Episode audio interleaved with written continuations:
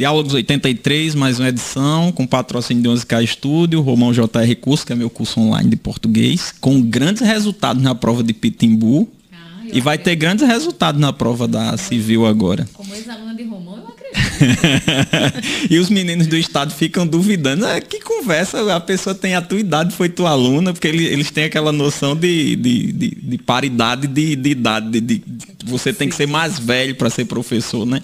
E o patrocínio do Pastelão Mania, que é do meu irmão. É tudo em família aqui, tá? É nepotismo total. Regiane, seja bem-vinda. Juliana, seja bem-vinda. É um grande prazer recebê-las. Fiquem à vontade, boa noite. Podem até continuar a conversa que estava aqui nos bastidores, viu? bastidor é bastidor. Deixa ele quieto, é off é off. É só continuando, você estava falando sobre Regiane ser sua aluna. É porque, infelizmente, é, pouca gente acha que é preciso estudar quando você é adulto. acha que estudar português é só coisa de adolescente. Mas é necessário para todo mundo, é para todas as áreas. Qual profissional que não precisa saber escrever, interpretar, construir um bom texto? Aliás, estamos carecendo todos, demais disso, né? Todos os profissionais. A interpretativa está é. tá no chão. Tá Exatamente. Tá é necessário interpretação de texto, construção de um bom texto para tudo. Para entendimento da realidade, pra né? Tudo. Porque senão você se torna facilmente manipulável quando você não tem a capacidade de discernir sobre o que você está lendo ou pra ouvindo. Parar né? de fato, ler, entender, buscar as referências, de onde vem aquilo, um pouquinho de história também, né? Uhum. Isso, isso que está comprometendo muito a nossa sociedade atualmente. Então, assim, ter alunas adultas deveria ser normal. E aprendi muito com o Romão, viu, galerinha? Ah, eu acho que o ensino brasileiro ele tem que sair um pouco. Minha, minha orientadora vai morrer de orgulho agora. É, o ensino brasileiro ele tem que sair um pouco do ensino das estruturas linguísticas e tem que passar para o ensino da leitura e interpretação discursiva do texto e a produção do texto. Porque a escola hoje, você só recebe, você nunca devolve. E a partir das experiências dos alunos também. Porque se você, é, se você simplesmente anula isso, você torna um processo de aprendizado chato. Isso. Né? Paulo tem que, Freire tem que haver tornou, uma troca e uma contribuição, né? Se tornou o um nome que se tornou extremamente estuda, estudado no mundo exatamente porque ele, ele sabia valorizar as experiências, Isso. né? das comunidades, as experiências de cada um no processo de educação. Fazer com que eles se vissem naquele processo, Exato, né? É e se sentissem valorizados participando disso. Eu, eu, é importante você dizer isso. Meu filho acabou de, de a, filha, a filha de Juliana também, Júlia, meu filho Calil, eles fizeram vestibular estão é, fazendo faculdade e, e eu sempre fui uma crítica quanto mais desse processo de educação que a gente vive e que prepara o aluno para Enem e não para a vida. Só. Né? Então, é o Enem, é o Enem. Hum. E, e, e, não existe mundo fora disso. Então, é um cabresto tem... que se é, é colocado uhum. no estudante que ele parece que impede de vê-los né? outras realidades que são muito mais necessárias do que uma boa nota. E, e aí você pega adolescentes que são extremamente despreparados socialmente, despreparados uhum. para a vida, sabe? É, é, são frágeis do ponto de vista social. E, e, é muito em função disso, porque aí você passa a ter uma educação extremamente comprometida, sabe? E, e, e não completa. Eu acho que isso é muito ruim. Meu filho estudou numa escola com, com do, no, antes do segundo, eu só quero falar segundo ano, né? Que é Pode do falar. científico, que é da minha época. Mas antes. Primeiro grau. É, é. exato, Ju, primeiro obrigada. Grau. Ele estudou numa escola aqui que, que fazia-se, que tinha -se essa, essa visão construtivista. Sim. E eu achava isso muito bacana. A escola era até o nono ano. Quando ele precisou ir para o primeiro, não tinha mais escola assim. Então vai para a escola tradicional, convencional. Quer dizer, é, você não Ele tem como sofreu fugir. muito para se Sofreu muito. A sorte é que ela é muito comunicativo. Mas a gente vê várias crianças sofrendo com esse modelo. Os pais só cobrando nota. Eu sempre disse ao meu filho, eles olha... ficam totalmente perdidos. Total, eles não sabem por quê. É necessário saber por que, que se aprende cada coisa. Uhum. É necessário explicar isso. Porque eles vão questionar e eles estão cada vez mais é, é, nisso de perguntar por que, que eu preciso aprender isso. E é necessário que eles entendam no processo em que, que vai ser utilizado aquilo, para que eles tomem posse daquela necessidade.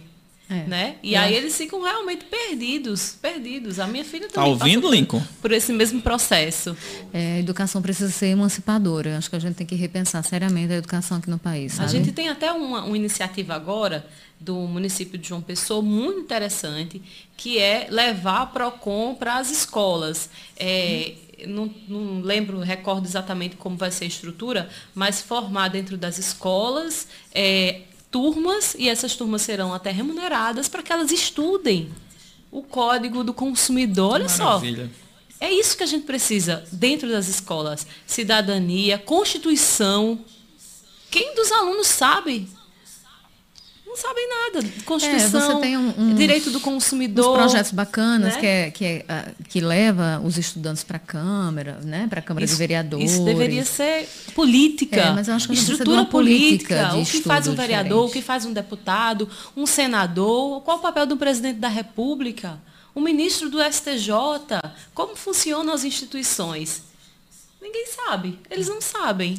Isso é, isso é obrigatório. Os adultos não sabem, mas imagina os estudantes. Estudar a Constituição, estudar o PROCON, isso é obrigação da língua portuguesa. Porque não é um texto? Pois é. E outra coisa. Deveria. Educação sexual. Que politizaram a escola sem partido. Não, a escola sem partido tem partido sim. Tem, né? Então, Saúde. quais são os partidos que defendem isso, né? Que defendem essa essa essa essa diminuição, essa redução da capacidade cognitiva, da capacidade de reflexão, né, e de construção e de crítica das crianças e tudo mais. É Aí professor vem sendo acusado de ser, ah, de fazer ideologia fazer dentro ideologia da, da universidade e tudo mais, dentro das escolas, enfim. Mas a educação sexual, a gente acabou de ver aqui em João Pessoa, aqui na Paraíba, uma menina que foi estuprada com 11 anos, teve um filho de 4, tentou matar o filho de 4 anos, hoje ela com 15 anos, a menina foi detida. Quer dizer, é, é muito fácil você condenar a menina pela tentativa de, de homicídio do filho, mas eu acho que a gente tem que ter um olhar macro sobre as ela coisas. Ela já foi tentar... condenada há muito tempo antes, né? Ela a foi estuprada é com 11 anos. A condenação foi essa. E, e, pela própria mãe também, porque a mãe via tudo e nada fazia. Então, quantas essa. crianças sofrem abusos e mais abusos? Né? E quando a gente fala em educação sexual, as pessoas pensam que é ensinar sexo à criança e que isso é papel de pai e mãe. Mas pai e mãe não faz isso em casa. Não faz. Então, não faz porque também não recebeu. Também. E a gente sabe que a educação é uma troca, né? É. Você, você recebe, você dá. Você recebe, você dá. Então, esse processo tem que ser iniciado em algum momento da vida. E tem que saber, né, Romão? Olha, tem partes do corpo que só mamãe pode tocar na hora de dar um banho, na hora de levar no médico, né? Então, é, é, é você ensinar as crianças a identificarem, por exemplo, que aquele toque é saudável, que aquele toque não é buscar ajuda. Muitas vezes os agressores, estupradores né, de crianças, eles são próximos às famílias, estão dentro de dos casa. Casos. Então, pois é, se você não mune essa criança de informação para que ela identifique que ela está sofrendo uma agressão, ela está sendo vítima de crime, os crimes vão se perpetuando. Então, acho que a gente precisa colocar menos é, religião em determinados debates, sabe? A gente precisa olhar de uma forma Esse muito mais política né? e social. Até mesmo ah, houve um tempo em que eu era contra, eh, em que eu era, eh, na verdade eu dizia, não, eu sou contra o aborto. Eu continuo sendo contra o aborto. Mas eu sou a favor da descriminalização da mulher que aborta. Uhum. E por uma série de fatores. Mas, por exemplo, nos países em que isso aconteceu, onde se foi descriminalizado o aborto, o número de aborto caiu. Porque aquelas, mulher, aquelas mulheres que iam para os hospitais passar por um processo abortivo, elas recebiam e elas recebem toda uma ajuda de uma equipe multidisciplinar e elas entendem que não estão sozinhas. E evita e que se tenha é, complicações durante, né? E a gente sabe que o aborto acontece e que as maiores vítimas são pobres. De ser a favor ou contra, isso sempre vai acontecer. Na verdade, as maiores vítimas são mulheres, são pobres e pretas. Na verdade, se aborta no Brasil, o né? Tempo Até todo. quem defende que, que o aborto é crime, aborta, né? E o aborto Só social? Só que aborta com a estrutura, né? E o aborto social? Eu não abortei o feto, mas quando é criança que pratica um crime, vai para cadeia Não, bandido bom é bandido morto, é bandido acorrentado no poste. Né? E os pais que abandonam os filhos? cresce numa família desestruturada, é vítima de estupro, aí já é condenado. Nasce condenado. É, é difícil. É, é, Isso tudo passa pela educação, é uma estrutura né? toda, né? Enfim, a gente está falando de educação, mas... É complexo, né? É muito. Engraçado que começou com a educação mais tranquila, como deveria ser, como os meninos da classe média recebem essa educação, a pressão que eles sofrem, e foi caminhando. E se deixa a mulher falando, meu filho? Não, Marina, tá? Vocês têm muito o que falar, a verdade é essa. Eu tenho a impressão que se eu puxar qualquer tema aqui, vocês vão embora. Eita, compromisso aí. Mas tudo que vocês disseram eu concordo, viu? Concordo mesmo. Eu acho que, que PROCON, que é educação sexual, que tem que ter um amparo a mulher que quer, que quer abortar, certo? Tem que haver uma política de, de, de, de conscientização, conscientização, tem que haver uma melhor estrutura social nas Tudo. comunidades. Exato. É, é, é, impossível tratar, é interessante isso, né? Lênin já dizia isso, é impossível tratar a educação isoladamente. Você tem é. que tratar um conjunto de fatores. E aí, Romão, você vê, por exemplo, você tem uma ministra, né? É, que coloca, por isso que eu falei da questão da religião, que você tem, quando você trata de política pública, você tem que sair o, o, o, a questão personalística. Né? Então, a ministra é, não é mais a Damares. A ministra é alguém, é uma pessoa é pública que está fazendo né? política pública, ela é instituição. Então, você tem que deixar a religião fora do tema política pública né? Enfim, então, ah, eu sou contra. Pensar no todo. E eu, ah, sim, eu disse, olha, eu sou contra aborto, mas eu acho que o Estado precisa amparar as mulheres que passam por Não é isso. Não é porque você é contra que você vai condenar aquela pessoa à morte, e né? É Deixá-la morrer. Quer? Indicar quem, quem um é que vai abortar que a menina morrer? sofreu estupro para que os fundamentalistas isso. vão lá perturbar. Não é? Nossa, que situação. Você lembra dessa Lembra? Claro, claro. Não, não vamos abortar vamos, porque vão matar uma vida. Mas e hospital. a vida da a criança não importa que está ali, que foi, foi vítima de um abuso. E acho que primeiro tem, tem, que se pensar em quem já está vivo. Claro. Né? Eu também sou contra, não indicaria a ninguém, mas a gente tem que pensar em quem está vivo. E descriminalizar. A mulher não vai passar. Quando uma mulher decide fazer um aborto, né, tem, é, é, uma, é uma tanta coisa envolvida por isso. Muitas vezes se sente sozinha, muitas vezes foi abandonado pelo pai da criança, pela própria família. Vai fazer o quê? Não sabe o que fazer. Né? Às vezes vítima de uma agressão sexual, de uma violência sexual. Então, tem muitas coisas envolvidas. Né? Então, a gente tem que deixar a religião de lado. Cada um professa a sua religião, né? intimamente, mas quando a gente fala de assunto relacionado à política pública, a gente tem que abrir a cabeça e pensar de fato com a voz da razão. Tem que enxergar todos como indivíduos é, da mesma forma, sem distinção de sexo, de religião, é, de cor. Sabe, eu acho que a assistência ela tem que ser dada a todos, igualitariamente. Condição social e econômica, né? Condição social, econômica, é igual. A gente tem que ser tratado como pessoas iguais. Está na Constituição. Então não tem que ter discriminação, é porque é evangélica, é porque não é, é da Umbanda, é, é isso, aquilo, não tem Deus. Né? Não é, não é essa a questão. É engraçado, Juliana, que nós estamos brigando hoje para que as pessoas entendam que o que nós estamos pedindo está na Constituição. É. Não é? É, mas aí a gente tem um problema curiosa. grande. A gente vem de uma ditadura que durou mais de duas décadas. Então, a gente tem uma Constituição que foi chamada cidadã exatamente por isso, para proteger os direitos. Né? E aí muita gente diz que ela é protecionista, e ela é, de fato. Mas a própria Porque foi construída na situação em que Exatamente, foi, né? Exatamente, tem um contexto. Mas a própria Constituição, ela, ela nos traz coisas que o Estado ele não conseguiu prover, que o Estado não conseguiu resolver. Então a Constituição fala que todo mundo tem que ter direito à vida. Nem todos têm. Porque muita gente, a gente não tem pena de morte, mas muita gente morre sem conseguir atendimento médico, e isso de fato é uma pena de morte que os mais pobres é, é, é, são submetidos. Ou não é? Não é? Pode não ser oficial, mas é. As pessoas que não têm um acesso ao que é básico. Diz que todo mundo tem acesso à moradia, ao lazer, ao trabalho digno. A gente hoje vive com quantos milhões de desempregados? A gente está com uma massa de desempregados e de esfomeados. Então, a própria Constituição, a, o, o poder público não conseguiu fazer valer essa Constituição. E muito do ressentimento que a gente enxerga hoje, das pessoas que estão revoltadas, inclusive, e isso serviu de alimento para o antipetismo, né, porque você vê, o PT chegou, 13 anos ali no poder e não conseguiu resolver todas as demandas sociais, obviamente, uhum. porque nunca vai resolver, né? mas aí existe a predisposição, um projeto. Olha, meu projeto é de realizar, é de fazer isso, é um trabalho de bem-estar social voltado para a emancipação das pessoas de diferentes pontos de vista, né? Então eu quero dar mais educação, eu quero dar acesso à creche, cidadania, né? exatamente, geral, né? cidadania social. A gente não tem, a gente tem cidadania política, a gente tem cidadania civil, mas a gente não tem cidadania social. E aí a gente tem esse ressentimento todo e esse momento tão crítico que a gente vai viver, está vivendo, que é muito fruto também né, de uma Constituição que impôs condições que o Estado brasileiro não conseguiu resolver. Né? É verdade.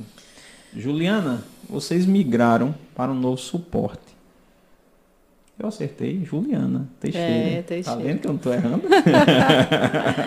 Vocês migraram para um novo suporte, a internet, né? No Política Isso. por Elas, inclusive, maravilhoso. Estou acompanhando lá. Inclusive, David, que está escrevendo para você, está lá. Eu não conheço David pessoalmente ainda, mas a gente fez aquelas lives loucas uhum. pela, pelo Instagram e tal. E eu comentando David, David, David, David. E aí minha esposa olhou e disse, não, mas esse não é David, isso é Davi, Davi. ele estudou comigo no liceu. Eu já ia corrigir, mas você fez isso por nós. E no final todo mundo que eu conheço conhecia Davi, menos Davi. eu. Menos você, Davi. Exatamente. Mas aí vocês migraram para esse, Falando novo, agora, é. esse novo suporte que é a internet. O jornalismo na televisão convencional está com os dias contados. Não, não acho, não acredito que esteja com os dias contados. É a mesma coisa que se dizia do rádio. O rádio vai morrer, vai morrer, e o rádio se, se reinventou. E se reinventa e ainda tem uma audiência é, enorme é, em muitos lugares do Brasil. E se reinventou de que forma? Os podcasts. Os podcasts são nada mais do que rádio.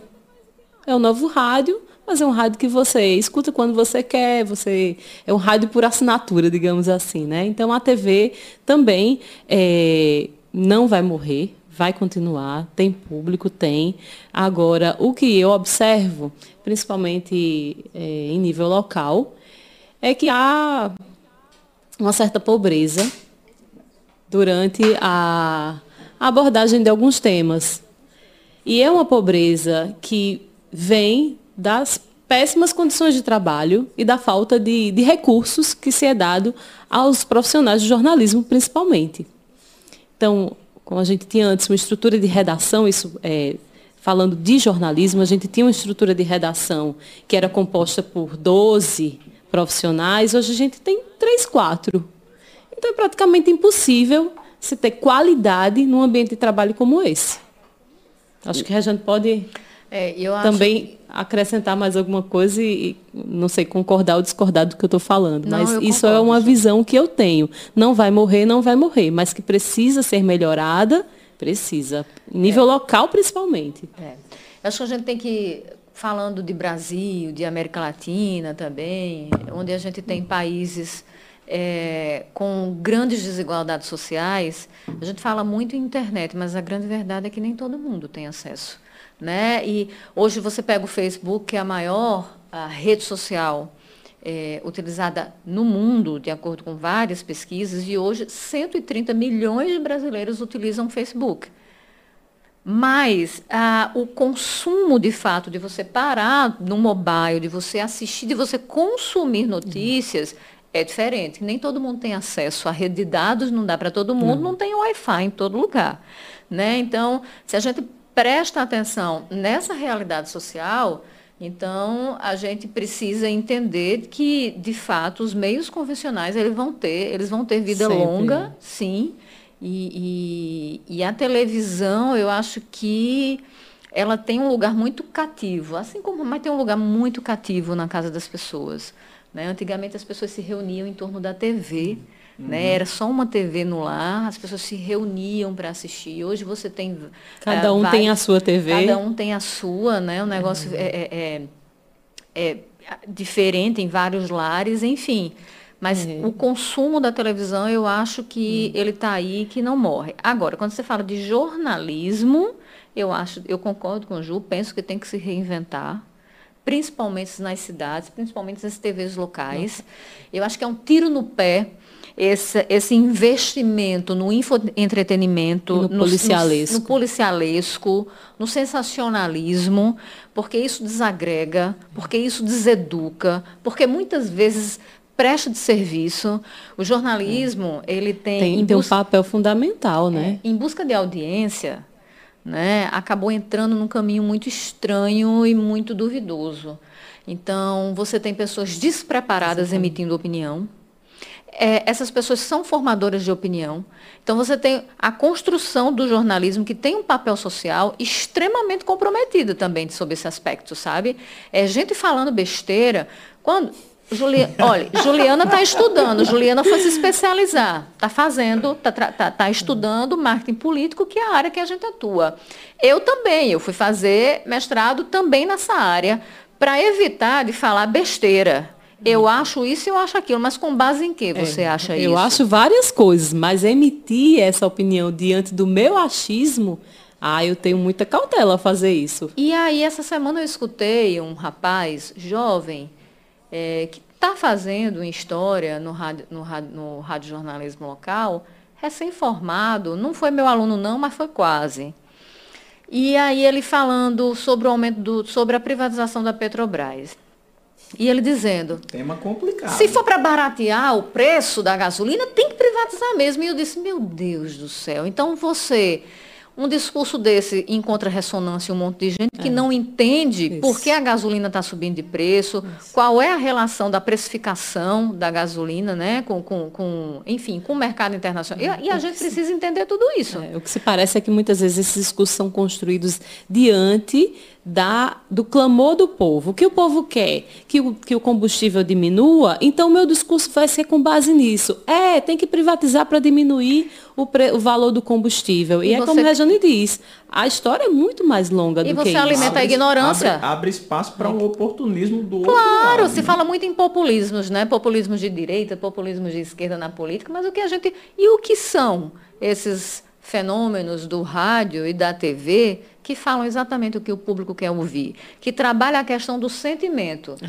Porque, veja, quando a gente fala de bolsonarismo, o bolsonarismo, o trumpismo, é, enfim, e, e, e, vários líderes de extrema-direita, primeiro, eles cresceram porque existia um vácuo muito grande né, na política tradicional, as pessoas não se sentiam representadas pelo que, pelo, pelo que estava ali.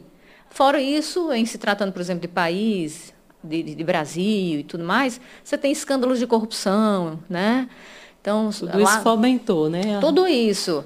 Ajudou Aí isso vai fazendo, eles vão trabalhando o, o ódio, é. a revolta, o ressentimento. Isso. E aí quando entra a emoção, é o sentimento, acabou-se a é emoção. E é muito é fácil de você fazer com que as pessoas, sabe, se sintam é, é, extremamente tocadas por aquilo, porque é o que eu acredito. Então, se eu sou uma pessoa extremamente religiosa e sou uma. Ou então, nem precisa ser religiosa, mas veja, uma pessoa que não consiga engravidar, que toda vez que engravida eu faço abor, eu, eu aborto naturalmente, e chega um candidato que levanta essa bandeira, é, eu sou contra o aborto, sou pela família tradicional e tudo mais, essas pessoas que pensam dessa forma, elas vão se identificar. Então, elas não querem saber qual é o debate que tem em torno disso e pensar e refletir quais são e as propostas com que o outro eu tenho. reflita, né? Exatamente, para eu poder formar uma opinião baseada. Não, eu estou ali pelo sentimento, pela revolta, pelo ódio, enfim. E o sentimento, você sabe, e tem impulsionado a humanidade desde os seus primórdios. Então, é, quando a gente vai para o jornalismo, a mesma coisa. Então a gente está tendo um bando de ignorante, despreparado, extremamente despreparado nos microfones e nas telas, fazendo jornalismo para um povo que está consumindo coisa ruim e crescendo na ignorância. E as empresas de televisão e as empresas de comunicação têm culpa nisso. Mas é... Isso se alimenta também porque as pessoas mais qualificadas já não querem estar em ambientes em que você não é bem remunerado, em que você não é tão que é respeitado, que você é desvalorizado. E muita gente que chega mais nova tem essa se, se propõe, né? né se submete a essa a essa condição. Mas ainda falando sobre televisão, Romão, é, e o que a gente observa também é que televisão aberta, pelo menos, essa televisão convencional, ela fica para os mais velhos. A Jana até falou sobre isso, mas fica para os mais velhos. O público mais novo não consome. E realmente tem que ser repensado, porque essas pessoas mais velhas vão morrer e os mais novos vão ficar adultos. E será que eles vão ainda consumir o que a gente tem aí hoje? É, é esse, esse, pensamento que tem que ser feito, é essa reflexão que tem que ser feita. Como preparar a televisão de hoje para o adolescente que será adulto amanhã? Que tem uma certa aversão até, né? Que tem aversão. Adolescentes não consomem. Se você não para consome. um adolescente, como a minha filha ou filho dela, na média de 20 anos, e perguntar o que, a, o, que o noticiário deu hoje, qual foi a, a principal notícia, Eles o que aconteceu na política na cidade, ele vai dizer, não vi nenhum jornal. Não é. sei nem quem é o apresentador, mãe. Isso também é perigoso, né? Também, também. Se Por consomem isso... é, WhatsApp, consomem Instagram. É. Pronto. É, meu, eu, eu, tiro muito pelo meu filho. Meu filho passa o tempo todo no computador, ele estuda, né? Hoje é EAD, então, enfim, não, não tem o que fazer. E também trabalha no computador. Então, o universo dele é digital. Ele se adaptou bem a. Ah, ele nasceu nisso, né? Então. a, minha, a minha não. A minha não. A, a, minha filha, ela faz psicologia, ela trancou o curso agora porque não estava se adaptando ao ensino é, remoto. É, chegou no terceiro período. Chato, e aí começa a complicar, porque o primeiro período de uma faculdade é quase a continuação da, da do terceiro ano, digamos assim, né? Uhum. É, do ensino fundamental. É, e aí quando vai chegando o segundo, vai começando a pesar, no terceiro pesou mais ainda. Então, as disciplinas vinham muito densas, muito pesadas, e ela realmente sentiu a falta e a necessidade desse contato é, mais próximo com o professor. A gente sente, né? A gente, eu tenho a dificuldade demais, assim, eu tô, todo sábado é, eu fico chorando em casa, porque eu tenho que fazer eu, eu minha pós é à distância. E não é fácil não, minha viu? filha é não é fácil é não. a treva. Não é fácil não. e também os professores não estavam, a gente fala do nosso lado de aluno, mas os professores também não estavam adaptados não. a essa. Não, essa, não. E aí tem, é foi, muito foi, diferente, é muito diferente. O tete a tete, a necessidade do momento, da exposição de um exemplo, um exemplo que às vezes vai tirar aquela dúvida. E, e o, o, cara tá lá gravado. Junto, né? assim, o debate junto, que, o debate entre os alunos com o professor, isso também é ensinamento produz muito ensinamento, é, um, é muito necessário. Então, Ligar os é, microfones no mito fica uma ela, ela já não, ela já não consegue é, mais acompanhar e aí pediu para parar e voltar somente no ano que vem. Mas a minha filha, ela tem cresceu e tem uma consciência muito boa de cidadania, de, um pouco de política e é interessante que às vezes ela fala, oh, mãe, você não vai, mãe, vá gravar ali alguma coisa para o seu Instagram, que você tem que se posicionar sobre esse assunto. Posicionamento, né? É Posicionamento. Ela pede é, Muito. Calil não. Calil nem nem. Mas assim, e, ele, e... ele me traz muita informação. Mãe está sabendo disso, está sabendo daquilo, mãe aconteceu isso, isso né? porque ele está sempre ali. Agora, esse olho. posicionamento é, é, muito perigoso porque as pessoas querem que, que você se posicione muito rapidamente também, né? Às vezes você precisa de uma certa reflexão, precisa analisar. É, isso, exatamente. É, Aconteceu, já que quer que você fale alguma coisa, né? Aconteceu, virou manchete. Então, eu fui velha, agora eu vou... Eita, não, bem analógica. Olha, tá aí. Mas falando desse negócio. Tá aí falando sobre a idade. E Juliana, deixando como, escapar como a idade. vocês se conheceram, hein? Faz ah, tempo? eu e Rejane. A gente é contemporânea é, no jornalismo, muito embora a Rejane é, ocupou aí as bancadas dos jornais é, muito foi, antes foi que da eu. bancada da, da TV Cabo da Branco. Da TV Cabo Branco. Foi, então foi. eu assistia a Rejane. Eu lembro nessa. Eu assistia também, cara. Eu assistia a Rejane porque eu comecei no jornalismo. Acredito. Eu lembro que uma vez eu passando carnaval, eu disse, eu, tô, eu disse, eu tô em Olinda, ah, tô em Recife, Oi, vou me soltar. Aí lá tô eu caminhando, é, uma colega também que trabalhava no Bom Dia comigo, aí tinha um, uma turma de jovens. Aí um deles fez, Bom dia, Paraíba. Bom dia. Não vai ter jornal hoje, não? Aconteceu também comigo. Então, é, eu, vi, eu, eu comecei dentro da redação, como estagiária, produtora, é, passei um tempo na produção, depois fui para a reportagem. E Rejane já estava lá, apresentadora do Bom Dia, né? Então, a gente sempre é, se encontrava em algumas pautas. tínhamos uma boa relação, relação do jornalismo, mas não estreita. E em 2017 eu ingressei na Band, né, na Band aqui da Manaíra, que é aqui em João Pessoa. E por incrível que pareça, eu entrei como repórter e nenhuma repórter queria ser repórter de política. Ela era editora e, e apresentadora do programa. Chata. Rejane era chata, exigente. Porque eu sou exigente. É, eu sei. Os repórteres saíam chorando da sala da edição. Eita, peraí. Senão vai pintar aqui parecendo que eu sou a, mas não era a não, bruxa, não era, Ju. Não, não era a bruxa, mas é porque existe, existe uma dificuldade muito grande do jornalista de tratar de política. Não é se aprofundar, é saber contar a história da forma que tem que ser contada. Sabe o que falta, Ju? Processo. Interesse. Isso. Qualquer, falta... qualquer contador de história precisa se interessar pela história que está contando, senão não vai conseguir convencer ninguém. E muitas vezes eu, eu cobrava isso. O que você entendeu? Ah, ah, mas o que isso, isso significa? Ah, ah, não sabia, escreveu sem saber o que significa.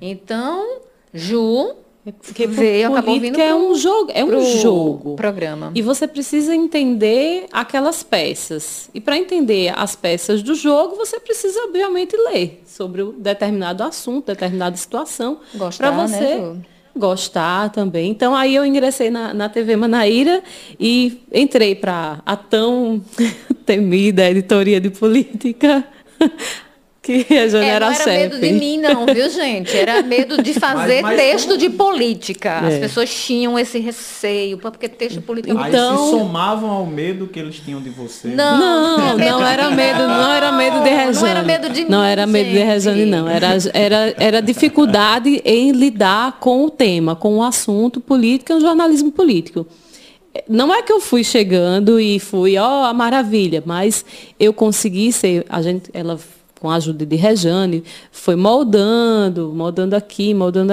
ali. E eu gostava daquilo. Eu gostava. Eu chegava, eu chegava da rua vibrando. Rejane, tem uma história ótima hoje. Pode botar na escalada do jornal. E aí ela e quando sente. você é, percebe isso... A troca, né? Aí a troca. Então energia, ela, né? ela viu que, ela, que eu tinha emoção que eu, que eu gostava de fazer aquilo. E aí houve essa troca é, de lá e de cá, e a gente foi, então, se afinando, se afinando, se afinando, é, se afinando tanto que aí Rejane chegava um dia que ela nem olhava mais o texto, grava lá, e as pessoas olhavam assim. Não vai. Rejane já corrigiu o seu texto. Pode ficar tranquilo. Ô, ô, Juliana, mas nessa nessa passagem aí que está até hoje pelo jornalismo político, eu tenho uma curiosidade.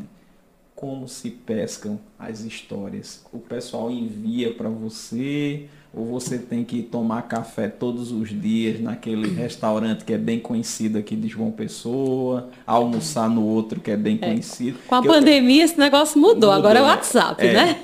Eu tenho, eu tenho a ideia, eu tenho a impressão, Regina, pelo que se comenta, pelo mito, né? Não sei nem se, é, se isso é verdade, é que os políticos de, de da Paraíba eles ficam migrando de um restaurante para outro. Toma café em um, almoço no outro, tem, tem, tem, outro. Tem, tem bastante tem. isso. Mas onde ainda é que, se, assim, onde é que assim. se pesca as boas histórias? O pessoal envia para você? Não, as você... melhores não, as melhores não. As melhores é feito do contato mesmo, da conversa, é, de um. É, é, uma, um telefonema e você liga, né? E aí vai estreitando. É uma questão de relacionamento. É.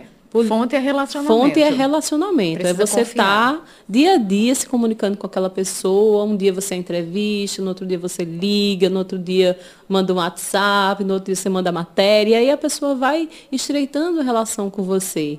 É, e é interessante, assim, para a mulher, é, Regiane ficava na na apresentação e eu ia para a rua, né? E para a mulher é bastante complicado isso, porque o jornalismo político, a maioria é homem.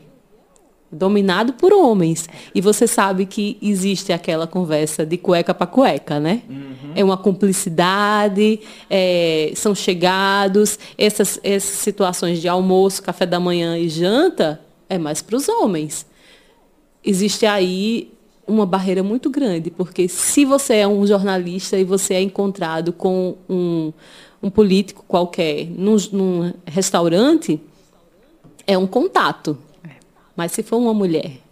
É, é bem complicado. Em Brasília, interessante. Em Brasília isso é muito normal, isso é usual, né? As pessoas. Eles vão para os apartamentos, vão, né? É, Tem apartamentos funcionais para receber, isso, mas, né? Mas é da cultura local. Aqui não, aqui se você for, você tem que ter muito cuidado. Ah, tá na mesa ali com fulano, por que que tá, por que que isso. Já vaza uma foto. É muito complicado. Eu sabe? já fui vítima. Eu já fui vítima Foi de mesmo. uma situação extremamente constrangedora tempos atrás, em que meu nome foi colocado numa conversa que eu não sei, não sei de onde surgiu aquilo. Não sei de onde surgiu, só pelo fato de eu apresentar um programa com, a deter, com um determinado político. E, assim, foi, um, foi uma conversa baixíssima foi com meu nome. Ju, eu nem soube. É, eu acho que eu nem contei a Rejane. foi uma coisa, assim, subterrânea. Nossa. Envolvendo o meu nome. E foi preciso que secretários, que outras pessoas é, interferissem naquela situação, porque o jogo político queria queimar determinada pessoa e utilizaria quem? A mim. Você seria o bode expiatório. Como mulher, é muito é complicado. É, disseram é que disseram que você isso. tinha um caso. Não, eu vou, eu vou contar aqui, até porque a pessoa já morreu, né? Mas na época o prefeito era Luciano Agra e eu estava grávida. E amanhã vai ficar todo mundo querendo saber quem é. É. Eu estava grávida e eu apresentei, eu fui convidada pela prefeitura para fazer. É, Luciano Agra ele era uma ótima pessoa, mas ele ele era difícil de fala, de se expressar, ele gaguejava muito. Então tinha todo aquele treinamento, vamos fazer um programa, até pela internet, para a gente soltar ele, né? Vamos soltar, vamos soltar. E eu acho que eu fiz uns três programas. E depois eu fui, lógico que eu fui até poupada da história, mas depois disseram a Juliana. Chegou a se inventar um boato de que o seu filho era filho do Luciano. Que baixaria, Jesus. Então foi preciso é, bem pesado. interferência de, de, de muita gente para que essa conversa não, não se expandisse, não vazasse. Ele casado, eu também, e grávida, jornalista atuando profissionalmente e sendo praticamente vítima de um boato. Na época não existia nem fake news ainda, mas de uma fake news pesadíssima. É, e a gente está sujeito a isso o tempo todo. E a gente está sujeito a isso o tempo todo. Então, assim, a gente, como mulher, tanto eu como tu, Rejane, a gente precisa saber é, se relacionar, manter esse relacionamento que é muito importante, mas a gente também tem que ter muito cuidado. Às vezes, às vezes olha, eu assisto futebol, eu assisto UFC, eu sei de Fórmula 1, isso tudo que é para ter assunto, para chegar, talvez numa mesa repleta de homens e eu conseguir estar tá lá, né? Me mantendo ali. É, é bem complicado. Eu, eu, eu, lembro que, que certa vez a, a chefia me cobrou, você tem que estar. Tá em restaurante, tomar café da manhã em tal lugar, ir almoçar em tal lugar. Eu disse, não.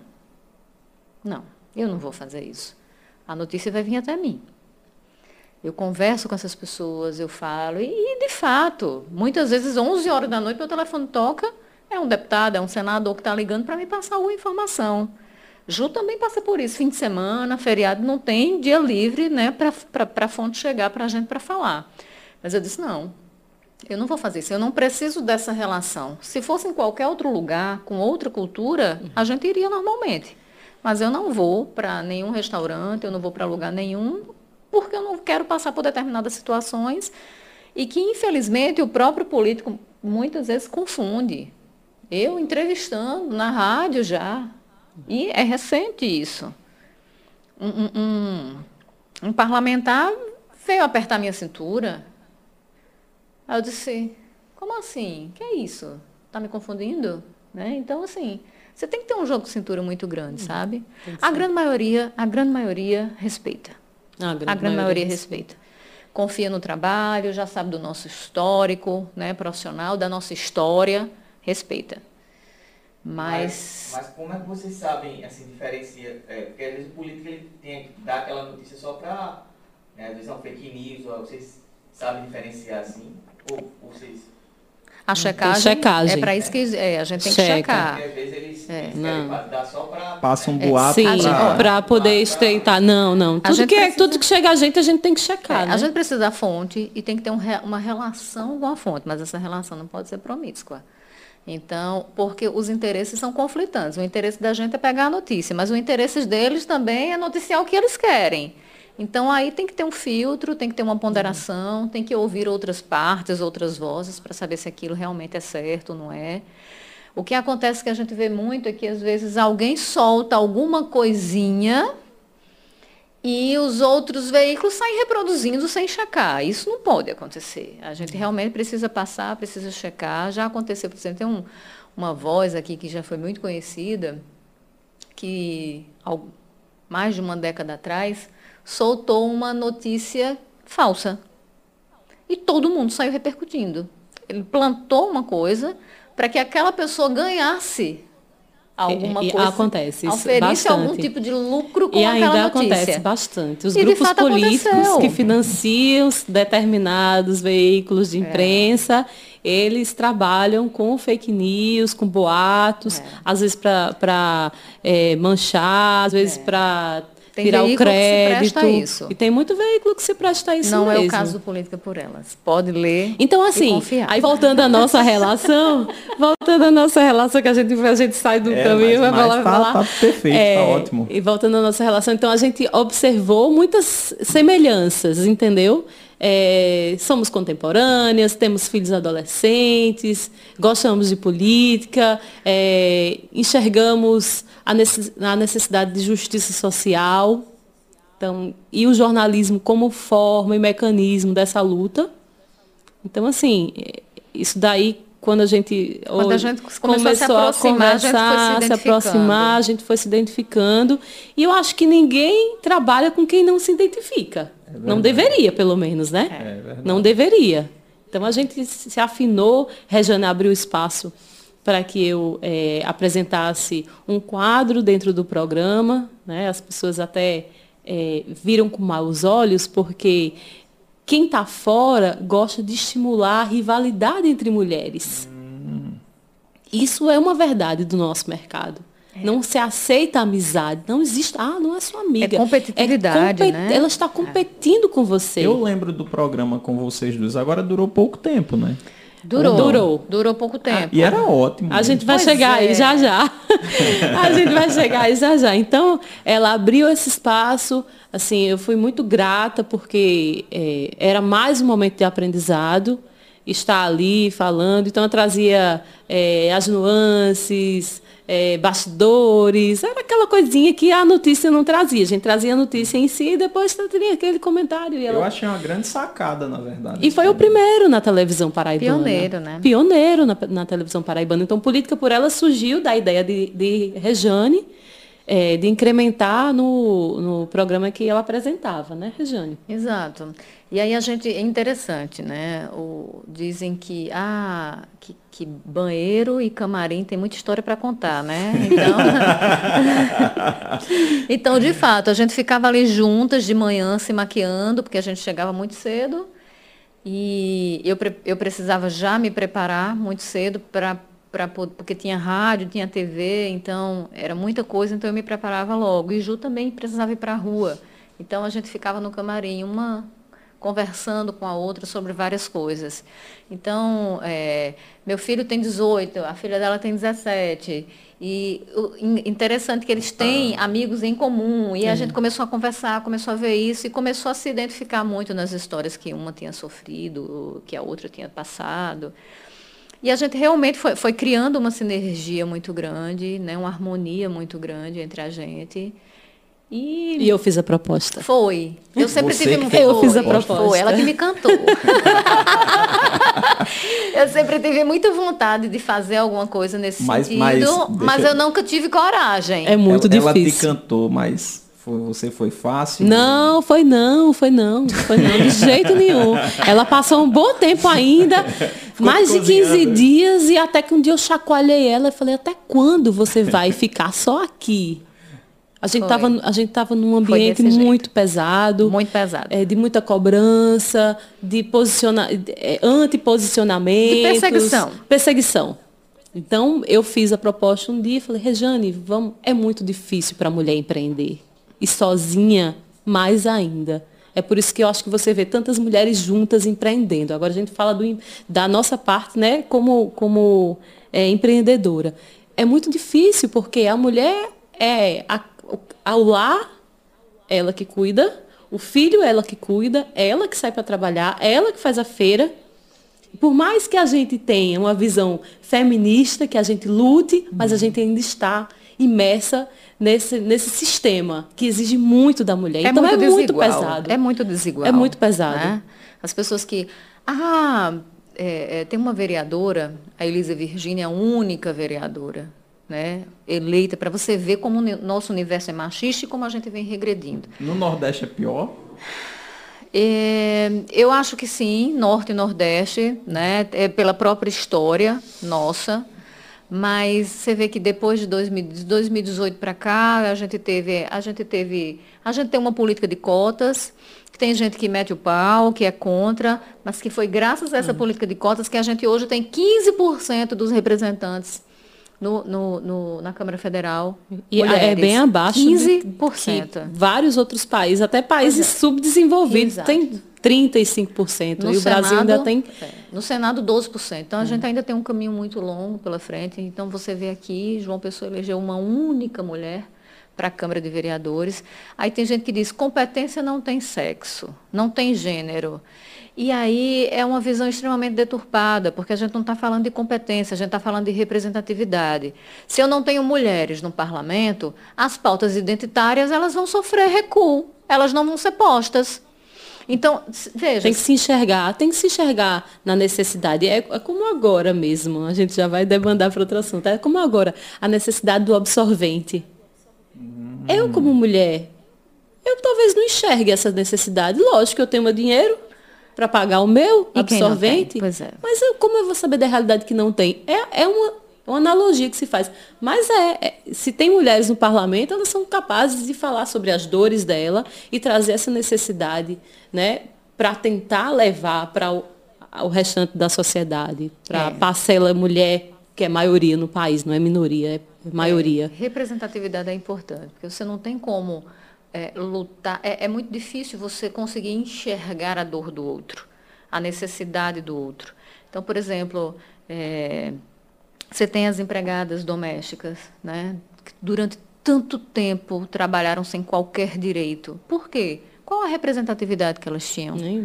E, e, e, pela própria história de negação de direitos, né, de trabalhos é, é, é, extremamente precarizados. Então, a elas né? Salários baixos, Jornadas falta de espaço, imensas, é. exatamente, direitos extremamente precarizados. Como é que essas pessoas elas vão se reunir e brigar por espaços de poder? Então hoje você tem, você tem um Congresso Nacional branco, extremamente elitista, e você vê isso pelas bancadas, bancada ruralista, bancada da bala, bancada extremamente elitista, e você tem uma subrepresentação. E isso, obviamente, se mostra né, nas políticas públicas do país e, e, e, no caso das câmaras municipais, nas cidades. Isso é muito ruim para a gente. Então, eu acho que a gente, a gente tem que ter, a gente, quando você fala em sororidade, né? É. A gente olhar a outra. Então, não é, não é só porque aí, é mulher que eu tenho que defender, não. Não. Eu não posso defender jamais. uma pauta de uma mulher como a vereadora Elisa Virgínia, que defende uma pauta extremamente regressiva. A gente tem uma ministra das mulheres Sim que não é feminista. É, e as pessoas confundem, que não, acham que, que não luta por nenhuma das nossas pautas, é, né? É, é, as pessoas ah, que é preconceituosa. Ah, eu não sou feminista, eu sou feminina. Ótimo, mas você também que pode ser feminista pode ser e, e, não ser feminina também, é, ótimo. Voltando. A gente está falando de igualdade de oportunidades, igualdade pois de é. condições. É. E não de subjugação de gênero. Então, e, é, e a desigualdade é imensa também para quem quer empreender. Aí voltando à nossa, uhum. à nossa situação, por isso que duas forças, talvez eu sozinha e ela sozinha, nós não conseguíssemos. Porque a rotina de manter um blog é uma rotina como dura. Dura, como qualquer outro veículo de comunicação. Então, a gente tem que som, a gente somou força para poder colocar é, esse projeto para frente. E ela demorou ainda, até que eu saculejei muito ela e falei, até quando? Mas, mas... Você vai ficar refém disso daqui se sua voz, e é uma verdade, se sua voz merece, sua voz tem que estar tá para todo mundo. E a internet é para todos. Não se restringe só a Paraíba. Ela está aí para o Brasil, para o mundo. Quem quiser ler Rejane, está na internet. Eu sempre falava isso para ela. Rejane, você é muito maior do que isso daqui. Eu sou fã dela. Oxi! Ela é minha eu parceirona, mas eu sou fã dela. Muito. E eu falava muito isso para ela. Mas eu acho que qualquer relação, Ju, a gente tem que admirar o outro. Tem, tem que ter admiração. Então, é muito bom que a gente se admire, porque é isso que faz com que a gente tenha falava. força e longevidade, e vocês sabe? duas escrevem muito bem. Acorde, mulher, vamos. E aí foi que ela disse, vamos. E aí a gente fez o Política por Elas. E quando a gente fez o Política por Elas, foi que as coisas pioraram ainda mais. Na empresa onde nós trabalhávamos. Quer dizer que vocês é, deram é, segmento ao projeto de vocês, mas ainda estavam na, na empresa. Que vocês... Por isso que o Política por Elas, aquele projeto que você viu na TV, que você achou legal e não soube por que saiu do ar, porque trazia duas mulheres, Mas lá era mulheres jovens, nome, era, não, era, política, por, elas. E eu trouxe porque foi uma criação nossa. Mulher... E esse nome é fantástico. Mulheres jovens que falam sobre política de forma descontraída e às vezes com um sorriso no rosto, uhum. né? E aquele projeto não foi retirado do ar porque você... a gente já teria o nosso veículo com esse mesmo nome. E será que vocês têm noção da quantidade de meninas que, que viam vocês e veem vocês e veem vocês escrevendo e se inspiram em vocês? Não pô? tenho, mas eu tenho um exemplo para te dar. E eu, eu até esqueci de contar a Rejane, porque às vezes a gente corre tanto que a gente não para para falar de si. É, eu recebi um convite de uma menina é, estudante de jornalismo de Brasília. E foi, Para fazer parte do TCC dela. E ela me entrevistou no TCC. E eu falei, falei, falei. Depois eu disse, como você me descobriu? Aí ela disse, pela internet. Eu acompanho o seu Instagram, eu acompanho o Instagram do Política por Elas, eu leio vocês. Para você ver como a internet não tem limites, não tem, não tem fronteiras. Ele, a internet vai até onde, aonde você conseguir ser interessante entende? Então ela fez o TCC dela e ela queria saber mais sobre a atuação feminina no jornalismo político. E assim, foi uma experiência bem enriquecedora, é, um estudante muito consciente, é, que eu acredito que vai realmente fazer a diferença, mas assim, estudante da, de Universidade de Brasília, entende?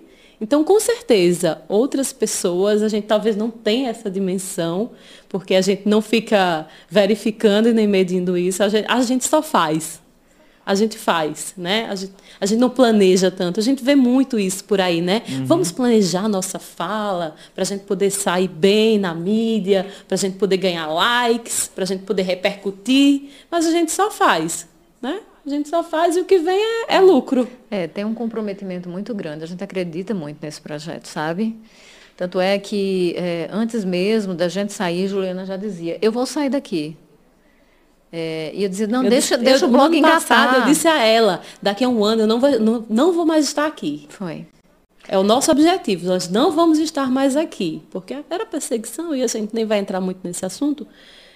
E ela olhava para mim e fazia, Ju. Quer dizer, tenha calma, calma, Ju. deixa o negócio realmente acelerar. Mas graças a Deus, Deus tem sido tão bom. Quando você gente, tem um né? propósito e quando você tem a mente voltada a esse propósito de forma positiva, é impressionante como as portas se as abrem. As coisas vão acontecendo. As coisas acontecem. É, e a gente conseguiu já monetizar nisso. o blog e, e, e, a ideia é, é, é, transformar o blog, vai fazer um ano do blog, a gente já está pensando na nossa festa de um, de um ano. A gente não fez festa de lançamento, Romão, por conta da pandemia. Uhum. No dia, na véspera da nossa festa de lançamento, veio um decreto restringindo novamente a, a eventos com público tal, e a gente achou por bem não realizar porque iria contra aquilo que a gente acredita e defende. Né? Então a gente segurou, mas agora com boa parte das pessoas já vacinadas, é, inclusive com ciclo de imunização completo. Né? É verdade. E aí a gente resolveu fazer também um evento. Não vamos lotar para poucas pessoas, mas eu acho importante a gente dizer que a gente tem um ano de vida porque foi fruto de muita, de muita luta e, e de pessoas que acreditaram na gente, porque a nossa chefia direta, a nossa chefe direta, quando a gente falou do nosso, do nosso projeto, ela vibrou, ela, vamos abrir uma garrafa de vinho, né? Mas aí coisas maiores de cima, né? Era uma mulher também. Acharam ah, que nosso ficou... projeto ameaçava a empresa. Uma visão tacanha, extremamente hum. atrasada. Mas enfim, perderam eles e nós estamos aqui com um ano de vida, né? Com um ano de vida e muito bem, viu? Amém. É um bebezinho bem esperto. Né? a, gente, a gente já chegou com um grande time, né? Como o blog tem essa característica muito forte da opinião, é, Rejane, nós articulamos, é Rejane muito mais que está aí na academia, então articulamos é, um time de colunistas supimpa e eles estão com a gente colaborando e assim. É muito cringe o supimpa, viu? o cringe virou cringe, né? Cringe. A gente, o mas cri... eu sou cringe. Viu, viu Juliana? Obrigada. Mas o, o, a palavra cringe já virou já cringe. Virou cringe. Ah, pronto. Já virou Eu cringe, já me é. entreguei aqui. Já foi. É cringe, supimpa. É muito bacana. Eles mas assim, eu não entendi. Assim, eu não sei se vocês também vão poder falar sobre isso, porque talvez vocês nem saibam. Eu não entendi é, como o projeto de vocês poderia ameaçar. Nem nós. Aí tem, eles que têm que responder. Mas assim, era uma empresa que não tinha um, que não tinha um veículo de, de, de internet, né? Então. Poderia somar. Né? Poderia né? somar. Mas a gente sabe porque é, recentemente a gente foi a uma outra emissora aqui na Paraíba, aqui em João Pessoa, e a gente é, queria colocar o nosso programa no ar, queríamos comprar um horário uhum. é, para exibir o Política por Elas na TV uma vez só por semana. E a gente recebeu um sonoro não, a gente nem terminou de falar a proposta. E a gente queria pagar. a gente recebeu um não bem forte, porque a gente poderia ir de encontro a, as questões financeiras, os interesses, da empresa, ah, entendeu? É. Uma cota que se vende para o governo hum. e de repente se a gente pudesse a gente poderia competir economicamente, entendeu? Competir economicamente, financeiramente. Não vejo também como, mas é, é, essa ainda é a visão do, do empresário local que ainda não se ateve para a necessidade de segmentar o jornalismo. As pessoas vão consumir não, cada vez então, mais. outra coisa, o, é, Juliana, conteúdo segmentado. Juliana tem fontes que eu não tenho e eu tenho fontes que Ju não tem. Então, todas as fontes que nós levávamos para a empresa eram nossas. Então, muitas vezes as pessoas diziam, Rejane, é, liga para fulano para ver se ele te atende, porque ele não está atendendo. Marca uma entrevista para a gente, porque fulano não está atendendo. Então, liga. eu lembro do problema dos precatórios, e eu tinha um contato direto com o presidente do Tribunal de Justiça da Paraíba, e a gente conseguiu um furo porque ele me atendeu. Né? Juliana já conseguiu furos, porque Juliana tinha acesso a fontes, pessoas que confiavam nela e que chegaram. Juliana, está acontecendo isso, isso e isso. É... Então, a, é, acharam soma, que, né? que nós, é, é, a empresa não vai servir de escada para vocês. Ué, mas somos nós que levantamos a empresa. pois é, né? Faço a empresa não entende que são os funcionários, que são as pessoas que trabalham dentro dela, que sustentam. Exatamente. A sustentação é humana. Não é a empresa seca não vai existir nada. A força de qualquer nada. empresa, a força de tá qualquer tá empresa pessoal, está né? nos seus trabalhadores, é. está nas pessoas que fazem a empresa. Como então, se a então, empresa sozinha. Qualquer jornal que vai para o ar, ele não vai para o ar sozinho. Existe uma equipe por trás dando um duro danado para fazer. Ainda não dá para é, utilizar máquinas nos nossos lugares, é, né? Mas é isso. Eu acho não que dá. tudo é ciclo. Eu acho que a gente entrou num novo muito bacana. Eu acho é. que tudo que aconteceu foi preparatório, foi nos preparou para o que a gente está aqui. Não é. há, não há é, remorso, nem rancor nenhum, não, entendeu? Nenhum. É tudo, tudo na Até vida. Até gratidão, porque enfim. lógico, tudo é, na vida. Eu acho que a gente tem que ser grato pelo é o crescimento. projeto surgiu lá, vocês se encontraram lá. Né? Exatamente. Né? tudo na vida tem um propósito. A gente precisa ser grato a Todo isso, entendeu? existe um propósito. Agora, eu acredito que vocês já devem ter avaliado isso. Se vocês estão levando nãos por medo de, de, de, ameaça, é porque o projeto de vocês é muito bom. Né? A gente, a é, gente é, acha se fosse isso. o não, ó, você precisa melhorar, não é bem, mas não, porque vocês podem competitivo ser, demais. É competitivo demais. É. Pois é. A gente é E eu não sei, eu, e eu ainda vou dar uma de advogado do diabo, viu?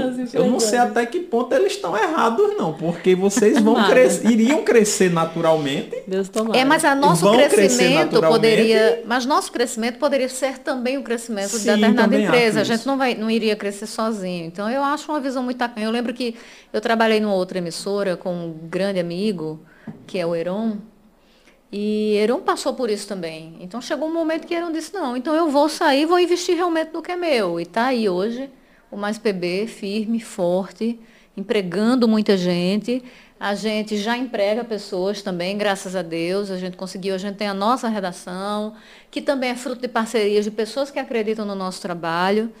E de cara eu já quero agradecer aqui ao Percival Henriques, que é o presidente da ANID, Associação Nacional de Inclusão Digital, porque ele tem sido um super parceiro do Política por Elas. E tem acreditado bastante no nosso trabalho. E eu acho isso massa, sabe? A gente é um empresário que, que emprega, que gera, que gera emprego, que gera renda e que está acreditando muito na gente e no que a gente se propõe a fazer e entregar. E, e eu acho que a gente poderia somar bastante. Né? Mas, enfim, Tudo tem estamos seu aqui tempo. crescendo. Tudo tem que- seu tempo, seu momento. A gente, a gente viabiliza outros meios, né? E outras formas sempre de. Assim como de- você. Você está aqui fazendo hoje o seu programa e tudo mais. Eu acho que esse é o caminho. Mas assim, esse eu, eu não, não eu fico até constrangido na frente de duas jornalistas, né, Lincoln? Eu faço por hobby mesmo, sabe? Que bom. Porque é aquela ideia Mas de o eu- hobby pode ser monetizado. É, não, mas eu acho assim que, que eu comecei. Duas, é, teve, teve duas coisas que Mas aconteceram. eu sempre bate na tecla, né? Da importância do digital hoje. Sim. E o, e, e o YouTube hoje é um canal que se você acertar a veia, você. Né? Você vai embora. Exato. Eu dava aula nas maiores escolas aqui de João Pessoa e eu comecei a perceber que quando os profissionais vão ficando velho, velhos, né? Vão ficando velhos, a- as escolas vão botando para fora. É verdade. Meu Arranja irmão. algum problema e Exato. vai. Aí eu disse, cara, eu tenho que. Aconteceu com meu irmão. Meu irmão foi Foi. professor do GEL por mais E de é um 20 excelente anos. professor. Eu conheço seu irmão. Pois é, e aí professor. chegou um dia que não servia mais e tchau. Aí eu comecei a perceber, cara, eu vou ter que fazer alguma matrícula. Eu já tinha uma, né? Eu vou- vou fazer a segunda matrícula e vou ficar trabalhando só pro, pro público. Todo mundo me chamou de louco, né?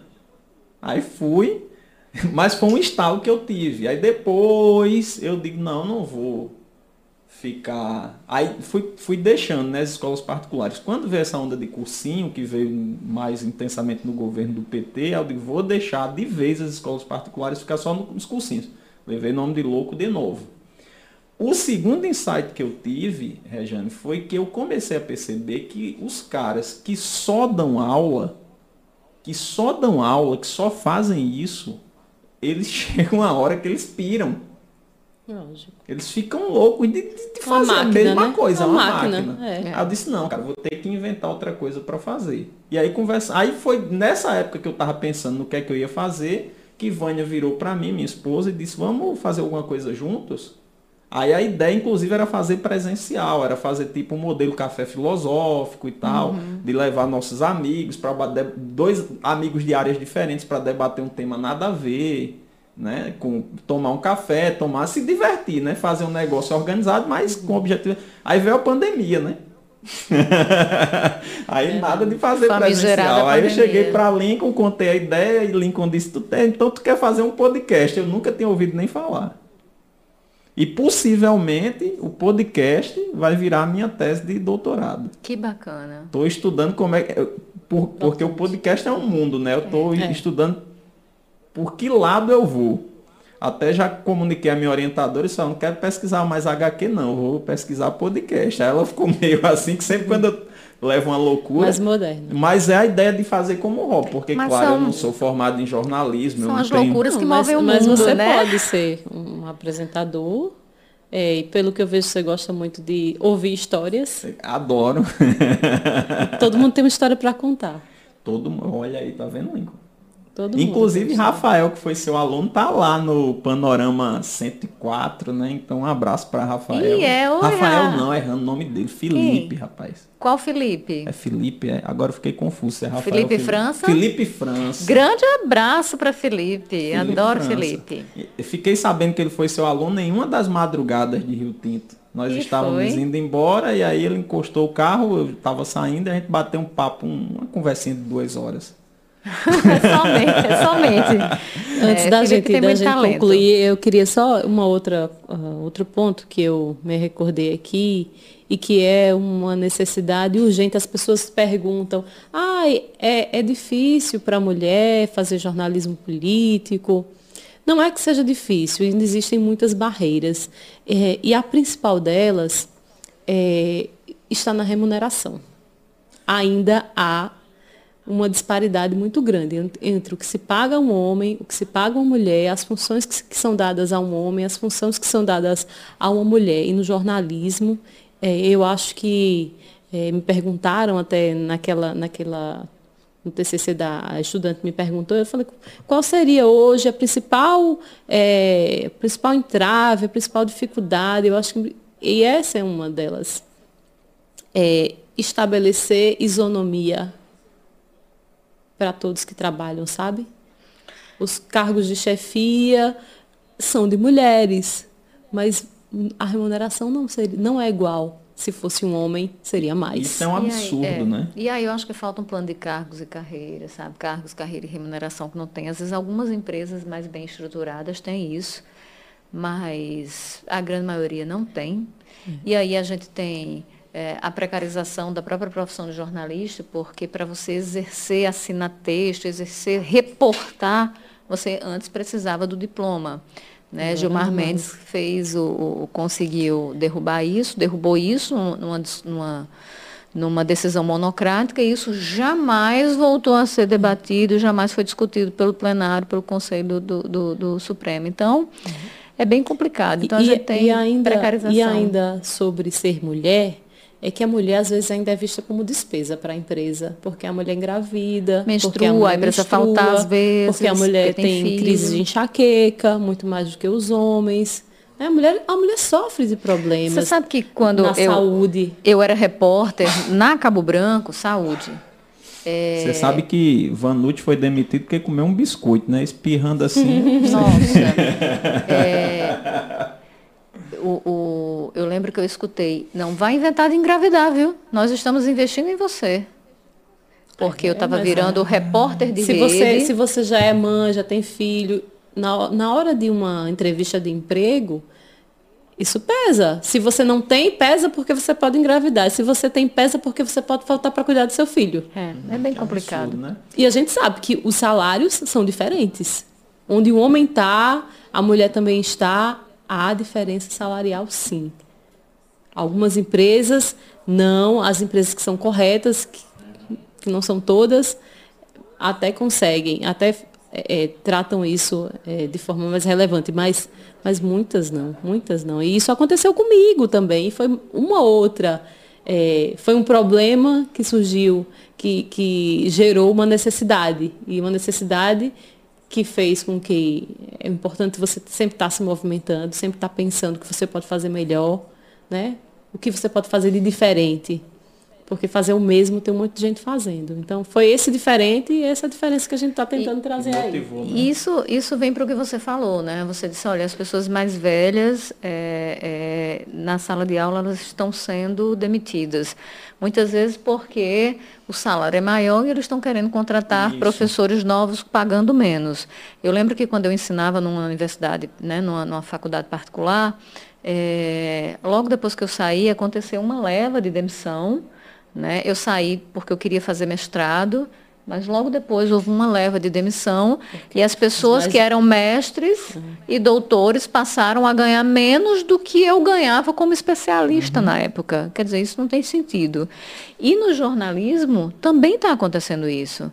Tem um monte de gente boa, desempregada. Um monte de gente boa fora do mercado de trabalho. Primeiro porque não se submete para ganhar mil reais por mês, isso é um absurdo, mas tem um monte de gente que está saindo da faculdade e que se submete para ganhar experiência, para tudo. É, segundo porque eles estão pagando estagiários, eles colocam estagiário no lugar do profissional, paga o valor de um estágio e coloca o estagiário para fazer, é, fazer o, o, o, serviço de um profissional. Isso é muito perigoso para o estagiário. Também, porque não aprende, começa a fazer errado, porque a empresa não tem condição de dar toda a assistência e monitoria que aquele estagiário precisa para aprender corretamente. Quando eu comecei, eu comecei como estagiária, eu lembro que para eu ir para o vídeo, demorou cinco meses. E durante esses cinco meses, eu era treinada todos os dias, continuamente. Vamos ver texto, como é que é, correção de texto, correção de voz, impostação de voz. Então, quando eu estava pronta, agora sim você vai para o ar. Hoje em dia isso não existe. Sérias, né? Empresas sérias, pois é. Atuavam assim, né? E aí, assim, eu, eu lembro que certa vez a gente precisou de um editor para o programa e conversamos com algumas pessoas e todas elas diziam, ó, pelo preço que estão pagando eu não vou. E para fazer um, um, jornalismo político eu precisava de uma pessoa experiente, com pegada. Eu não podia ter uma pessoa novata, né? E porque precisa entender dos paranauê da política também, porque não é só escrever, você tem que entender o que você está escrevendo. Até para encontrar a melhor fala, não melhor é? momento. Sem contar que tem um monte de político mala também por aí. Sem né? contar né? com isso. Combinar, né? E aí eu cansei de ouvir. Teve, teve uma, uma das meninas que topou até tirar férias, né, a licença de um amigo nosso. Ela disse, olha, eu realmente só topei porque eu estou necessitada, porque ou é isso ou eu passo fome. Mas eu ouvi outras pessoas que disseram, por esse valor eu não vou. Então, infelizmente, tem muita gente, e, e, e são funções do conhecimento. Então, você tem sala de aula, é, jornalismo, né, comunicação, são funções de conhecimento. Quanto mais experiente você é, mais você agrega, porque você acumula.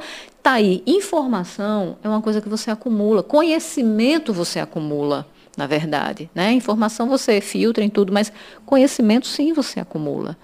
Então as pessoas deveriam ganhar mais e deveriam ser valorizadas. Mas num país que não valoriza a educação, num país que não valoriza o conhecimento, num país que persegue é, a universidade, num país que persegue a arte, que persegue a cultura, que persegue o jornalismo, você não pode esperar outra coisa. E ainda e um outro fator é, que envolve a participação feminina, principalmente em televisão, é a questão da imagem. As mulheres envelhecem, né? todo mundo envelhece, uhum. mas as mulheres elas são é, inutilizadas é. muito antes que os homens. É Porque um homem grisalho, pesada. Ele, ele remete a credibilidade, a, credibilidade, né? a conhecimento, né? Ele está ali, nossa, mas olha que integridade que ele passa para a gente. E uma é. mulher de cabelo é, grisalho, ela remete descuido. É desleixada. Desleixada. Ah, tá, tá já está ficando velha. Então, a gente teve muitos amigos, muitas amigas, né? Que saíram, foram escanteadas do jornalismo televisivo pela idade, aos 40 e poucos anos. Jovem, né? Jovem. No melhor da profissão. No melhor, de, quando você consegue se extrair o melhor, é sabedoria, sabe, perspicácia, um olhar diferente sobre várias coisas, né?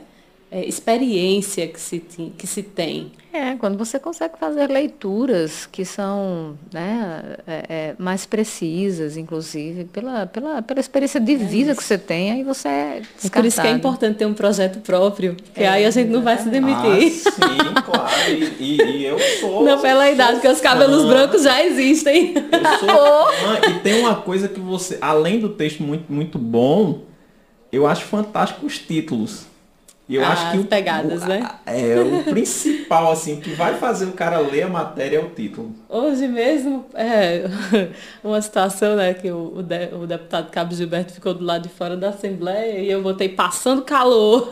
Ele me respondeu na hora, Juliana. Ele respondeu? Na hora, não é bem assim não. Eu digo, você tá passando calor, 30 graus, você tá de terno e gravata na frente da Assembleia. Do lado de fora. Do lado de fora. Sol, Podendo é. estar no geladinho. Aí dá vontade da gente botar... Porque não tomou a vacina eu disse para ele, ó, acabei... a, gente, a gente aconselhou várias vezes, toma logo a vacina. Mas agora virou uma questão de honra para ele. Ele, É, parece. virou. né? E Ele foi tá Coronavac, viu? Na verdade, é, o que eu penso a respeito desse assunto, nem gosto de tecer muitos comentários que a gente faz mais é, internamente, mas ele está aproveitando muito bem a situação, né? Claro, ele faz É o que marketing. Bolsonaro faz, é marketing. método, gente. E ele, e ele, exato, e ele está conseguindo tomar o espaço de outro deputado, que também é bolsonarista, e que nem está aparecendo mais, está escanteado para lá. vacina, perdeu. Tu- Não, mas aí ele é- Não, mas não é só pela vacina, mas é porque ele está com a bandeira do, do, do passaporte, contra o passa- passaporte, né? É, pela, pelo ingresso dele na, na Assembleia, para É, que, ele entrar o que lá. Bolsonaro então, tá- tá faz, lá, né? e que tem sido um método dos extremistas, enfim, na Rússia, na Polônia, nos Estados Unidos com Trump, na Itália, aqui, o que eles têm feito é ficar na mídia. Eles estão pautando a mídia. Eles não e repetem saem sempre da a mesma história, né? Então, uma, uma, uma alternativa, né, um- uma forma de combater isso, o discurso da desinformação, da inflamação, né, do tensionamento, é você deixar de dar cartaz. Mas, enfim. Mas não tem como deixar de dar cartaz. É, in- inclusive, a, isso- gente já, a gente já debateu. Eu falei, Rejane, você não acha que já basta da gente dar é, o cercadinho de Bolsonaro, não? Aí ela falou, de certa forma sim, mas de certa forma não. Porque as pessoas precisam saber quem é ele de verdade. É. e é ali que ele se mostra. Eu acho que a gente precisa realmente filtrar e o que, que pode ser notícia, o que, que precisa ser notícia e por quê. Então, o que é que a gente faz? A gente procura contextualizar, as Contextualizar. coisas. Mas né? é ali que ele se mostra de, forma, de fato quem ele é. As aberrações que ele falou, a maioria foi ali diante do público dele, né? É, agora- Aplaudido, mas ele falava um monte de besteira. O que choca gente não podia deixar é de dar de isso, fato, mas dá raiva. Ele fala o que ele pensa, sem filtro, sem papa na língua, e muita gente se identifica porque diz ele é autêntico. Sim, tem isso. Né? Então, ele é autêntico. É então, eu acho que, que isso é fere, né? genuíno para muita gente, né? Só que por trás disso existe toda uma conduta que, que é, é extremamente reprovável e sem falar de práticas que são antirrepublicanas, são antidemocráticas e muitas vezes condutas que podem conferir crime, configurar crime. Né? A gente está aí para ver o relatório da CPI, mas a gente não precisa do relatório da CPI para entender que se medidas efetivas tivessem sido tomadas sem a politização da vacina, né, sem procurar ganhar de fato, né, oferir lucro, vantagem indevida por meio da vacina, a gente poderia ter salvado muita gente. Então, enfim, isso, isso é o bastante, mas infelizmente para muita gente o bastante não basta. Rejane, é, duas perguntas para você, aproveitando a história dos estagiários que você falou. É importante ter o diploma de jornalista? Olha, Acho que Juliana queria responder. Você Não, pode falar não, depois, eu viu, vou Juliana, falar. sobre. Só encostei aqui. olha, Porque eu, vou acho logo- que Vou logo te adiantar. Eu sou corporativista pra caramba. Eu, eu né, Lincoln, eu meto pau em quem não tem, não tem o, diploma de, de, de- de letras, viu? Então, é, eu acho que, eu acho não, eu penso que toda e qualquer profissão, né, ela, ela sozinha ela não te prepara. Mas a universidade é extremamente importante, so- sobretudo do ponto de vista ético. Né? Então, eu acredito que os anos de estudo, as cadeiras que se paga de, de, de relacionadas a direito, relacionadas à economia, relacionadas à ética, né? elas são extremamente importantes na formação daquele profissional. A universidade sozinha vai preparar, não. Mas eu acho que o diploma, ele é sim fundamental para que a gente tenha o exercício da profissão. Aí depois a gente pode questionar a qualidade daquele curso. Olha, eu acho que tem que melhorar assim, eu acho que tem que melhorar assado. Tem grandes críticas que eu faço ao governo do PT no que diz respeito à educação. Porque se falou em abrir universidades, em e isso de fato é importante, eu acho que a gente precisa abrir, eu acho que a gente precisa dar espaço. Gente que mora no interior hoje tem capacidade de fazer uma universidade, porque tem universidade, tem um campus ali ou pertinho dali, né? ou seja, você não precisa ter que vir para a capital, então você acaba abrindo espaço para mais pessoas, isso é importante mas houve uma pulverização muito grande, houve um incentivo muito grande para as instituições privadas, né? E sem o, a devida regulação daquilo que está sendo colocado. E eu não falo dos professores, porque os professores são bons. Eu falo da, da universidade, da faculdade em si, que muitas vezes eles precisam que aqueles alunos passem para que eles possam receber recursos do FIES, por exemplo. Então, a qualidade do ensino, ela fica em último plano.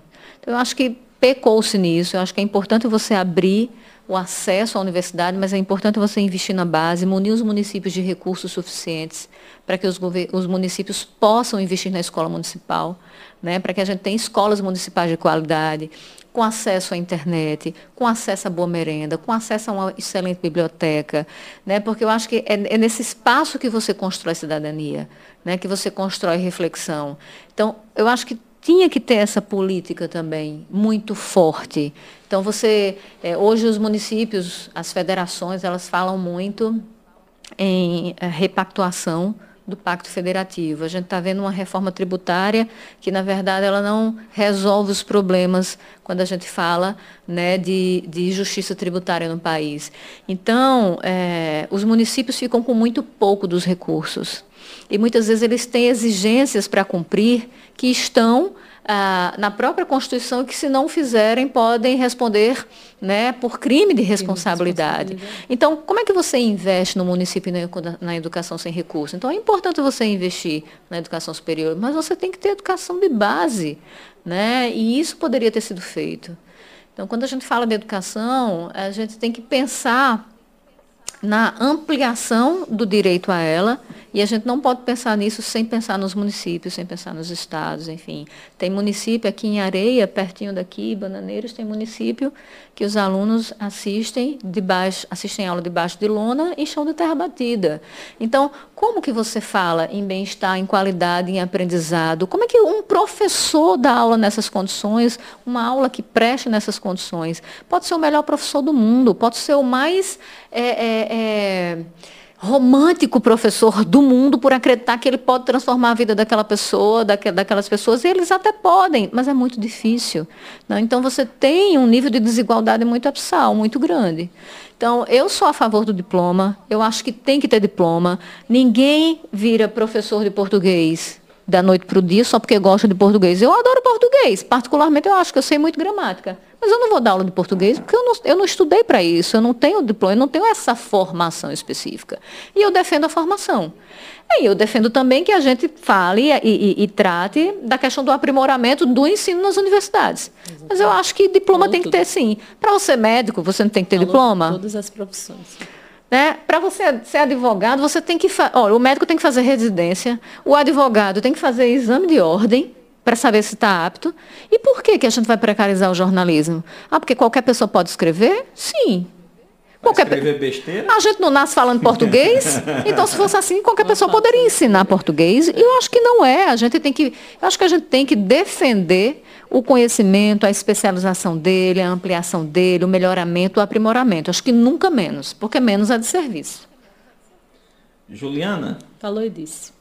Muito bem, Regiane, viu? Como se diz lá em Rio Tinto, na minha terra, botou para torar, viu? Juliana, e a imparcialidade no jornalismo, ela existe? A, a pergunta clássica, né? Acho ah, que toda vez que vocês vão dar entrevista, não, alguém pergunta isso. Não existe imparcialidade, não tem como ser imparcial. É, dizem o, o jornalismo é, tem que ser objetivo. Não, o jornalismo é subjetivo. Você é você, a jornalista, mas você não vai passar aquilo nas matérias que você escreve, obviamente, né? Mas não existe imparcialidade. Quando você escolhe uma pauta, você está sendo parcial. Por que, que você vai falar sobre aquela pauta? Porque aquela pauta te dói. Você sente algo com aquele assunto. E o olhar que você lança sobre ela, mesmo que você não o tenha olhar, escolhido a pauta. O olhar que a gente lança sobre ela. Às vezes, às vezes tem um assunto, um determinado assunto que, quando você se aprofunda no assunto, quando você gosta, quando você cria um sentimento, é parcialidade. Então não é, o jornalismo não é imparcial, o jornalismo é só sentimento. Isso aí é um grande mito que criaram né, na época é, do, do, ali pela década de 50, quando o jornalismo ESSO chega ao país e tudo mais. Né? É o jornalismo americano, o hard hum. news americano, né? Então, quanto mais objetivo, melhor para a notícia. E, de fato, a gente tem também o exercício da objetividade dentro do jornalismo. Mas existem, a gente tem que entender também que existem vários gêneros, várias escolas. Né? Então, tem o jornalismo opinativo, o jornalismo interpretativo. Uma vez eu estava na rádio e uma pessoa não concordou com o que eu estava dizendo. E disse que jornalista não tem que dar opinião. Eu disse, querida, você está redondamente enganada. Você não tem que dar opinião sobre jornalismo porque você não é jornalista e não entende do Paranauê. E aí, nesse, nesse, nessas horas, eu não preciso. Eu, eu não, não tem papas Eu não tenho, não tenho. Ela corta mesmo. Jornalista, ele tem que dar opinião, sim. Não é à toa que o jornalismo é formador de opinião. Mas eu acho que mais. Além de informação, a gente é responsável pela formação das pessoas. Então, a gente pode interpretar fatos, jornalismo interpretativo. E a gente pode opinar, a gente pode refletir em cima daquilo também. Agora, eu defendo que o jornalismo opinativo, de fato, ele seja baseado na informação isso. e na interpretação. Isso, isso. Porque está havendo exatamente. versões que, que é, vão é, muito distantes É exatamente fato, isso. Né? É porque quando se fala em imparcialidade, é, é, o medo de que o jornalista ele imita a opinião própria dele mediante a notícia. É, aí está o erro. É, é, como a Regiane disse, eu, eu acredito que para você emitir uma opinião, essa opinião tem que ser baseada em quê? Em fatos, em história, em estudo. É baseada em quê essa opinião que você está emitindo? É, tem muito textinho de jornalismo político por aí que é literatura. Não é jornalismo. Ah, e pode ser uma literatura boa, inclusive eu falo textinho porque não, não é depreciando não, é porque às vezes são textos curtos, testículos uhum. mesmo, sabe? Assim, nesse sentido. Mas, mas, mas, por incrível que pareça, acho que o que foi depreciativo não foi nem você ter chamado de textinho, foi você ter dito que era literatura, porque não, mas, não, é ficcional, mas, é ficção. Não, mas, mas é nesse sentido mesmo. Eu, eu tô falando e, e, e, não querendo diminuir a literatura, pelo contrário. Se distancia demais se distancia do fato. Então tem gente, às vezes tem uns textos que eu vou ler, eu digo, misericórdia, pelo amor de Deus. Porque assim, a, o, o texto opinativo que eu defendo, ele precisa, que eu acredito, ele precisa ser baseado no fato, nos fatos. E ele precisa ter Dados, argumentação. Você precisa desenvolver um argumento. Um argumento. E no final, você traz, de fato, o ápice ali, né? Você isso. fecha o texto com a sua opinião. A Olha, sua opinião. existe isso, existe nisso, baseado nisso, baseado naquilo. Os isso. números dizem isso. O IBGE diz, dados recentes do IBGE, dizem que as mulheres, de fato, ganham 25% em geral a menos que os homens, embora as mulheres estejam, sejam maioria nas universidades. Isso. É então um você tem dado da OCDE, é você ciência. tem dado do IBGE, então você tem informação de fato. Aí depois você pode, a partir dessas informações, desenvolver o seu argumento. É. E a notícia já deixou há muito tempo de ser a notícia seca, como a Regina falou, né? A notícia pesada, aquela notícia seca. Ao contrário, hoje tenta se humanizar muito a, as reportagens, as notícias, para que as pessoas que estão do outro lado, elas possam se sentir realmente parte daquilo, entende? Tocadas. Para né? que elas se sintam tocadas para que seja subjetivo também para elas, né? É, até porque é, é, é, quando você se identifica, a história da identificação, né? Fica muito mais fácil de você é, ampliar, por exemplo, você, é, você, quando você trabalha essa identificação dentro do jornalismo, você amplia o seu espectro, você consegue fisgar mais pessoas. Então é por isso que hoje se investe muito em jornalismo comunitário. Porque aquela comunidade toda vai se identificar. Mas mesmo que eu não esteja falando de determinada comunidade, tem pessoas que estão passando por problemas semelhantes, então vão se identificar uhum. também e vão encontrar, vão, vão se encontrar naquilo que está sendo Esse dito. argumento ele é utilizado para o policialesco. Era isso que eu ia perguntar. Esse exatamente. argumento é utilizado de forma errada para o policialesco, para se banalizar a violência. Porque eu ia perguntar o seguinte, é o jornalismo que faz o público ou o público que diz qual é o tipo de jornalismo. que É uma quer. troca. Eu acho Porque- que é uma troca, é, né? Esse, esse, esse policialesco que você falou, ele tem grande audiência. Olha, o que foi que aconteceu durante ali o início dos anos, acho que dos anos 2000, isso aconteceu muito, de forma muito forte. Você tinha ah, a Globo muito fechada, líder de audiência, li, né? 4 por 4 É, quadrada. exatamente. E ninguém conseguia furar. O que foi que aconteceu? As outras empresas começaram a fazer estudos né, para saber qual- que tipo de público eu posso atingir. Eu já sei que eu não posso brigar pelo público AB. Eu vou briga- brigar pelo público CD e E. Então, é muito. Aí já é a história da identificação. Na minha comunidade tem muita violência. Então, eu vou, mostrar, vou começar a mostrar a violência da comunidade, porque eu vou me identificar e as pessoas vão começar a assistir. Então, começou-se a se fazer esse tipo de jornalismo pensando justamente em atingir esse público. Mas é uma faca de. É uma, Mas se é- banaliza é- a é- é muito violência, passa a ideia de que matar por qualquer coisa é comum. E se esgota, Ju. Eu E acho se que esgota, demorou é. muito para se esgotar. A gente está em 2021 e você ainda consegue encontrar muita vitalidade nesse tipo de, de, de, de- de trabalho. Né? É, a morte como entretenimento. A informação ela é a última que, que vale. Então, você vê. é, olha, eu sempre disse o seguinte: eu falei, mas gente, ah, tem um corpo ali. Eu fiz ir né? E não, mas corre, senão o IML vai levar eu. E, minha gente, eu, eu, é, quando eu digo que eu sou chata, que as pessoas dizem, ah, a Regiane é chata. Quem eu é já a pessoa? cansei. O que que, de- que que isso vai mudar? uma vez tiraram o que que Juliana, derrubaram um link ao vivo do programa para Juliana e fazer uma matéria de um corpo que tinha sido encontrado. Alguém que, que, que, foi morto com, com um tiro na cabeça, sei lá, era, era execução de tráfico. A gente vai banalizar isso? Não, mas eu acho que a gente também não pode transformar isso em centro é um show. e show, É um show. sabe? E, e centro das coisas. Aí eu disse, não, minha gente, tá tudo errado. Ficaram com raiva de mim, mas eu briguei e eu brigo. Eu disse, não, Juliana é repórter do meu programa. Juliana ia trazer, era essencial para o programa, é a alma do programa, tá na rua, tá trazendo as coisas, porque o repórter é a alma de qualquer programa, não é o apresentador, é o É o repórter que traz a né? notícia. É o quinto. E aí tiraram Juliana, eu disse não. Aí briguei, mas eu briguei, ficaram com raiva, fecharam a cara para mim. Pode fechar a cara, que eu não tenho medo de cara feia. A pergunta que se mas a gente tem que faz- saber o que é prioridade. A pergunta que se faz é: a gente mostrar a morte desse homem é, com três tiros na cabeça pela morte vai mudar o quê? Pois é, e aí eu, eu lembro que nesse nada, caso, Ju, eu até disse, nada. e é uma coisa que eu tenho dito sempre, eu disse, gente, vamos fazer o seguinte, é, essa pessoa tinha quanto- quantos anos? Sei lá, 17, era menor? Quantos menores, quantos adolescentes já foram assassinados esse ano Isso, pelo é a tráfico? forma certa. Em quais locais da cidade a gente tem visto mais execução? Porque aí a gente vai ter um parâmetro do perfil da vítima, porque aí a gente tem uma questão não só de segurança, mas uma questão social. A gente também tem uma questão de saúde pública, porque geralmente tem droga envolvida. E a gente vai ter um mapa dos lugares mais críticos.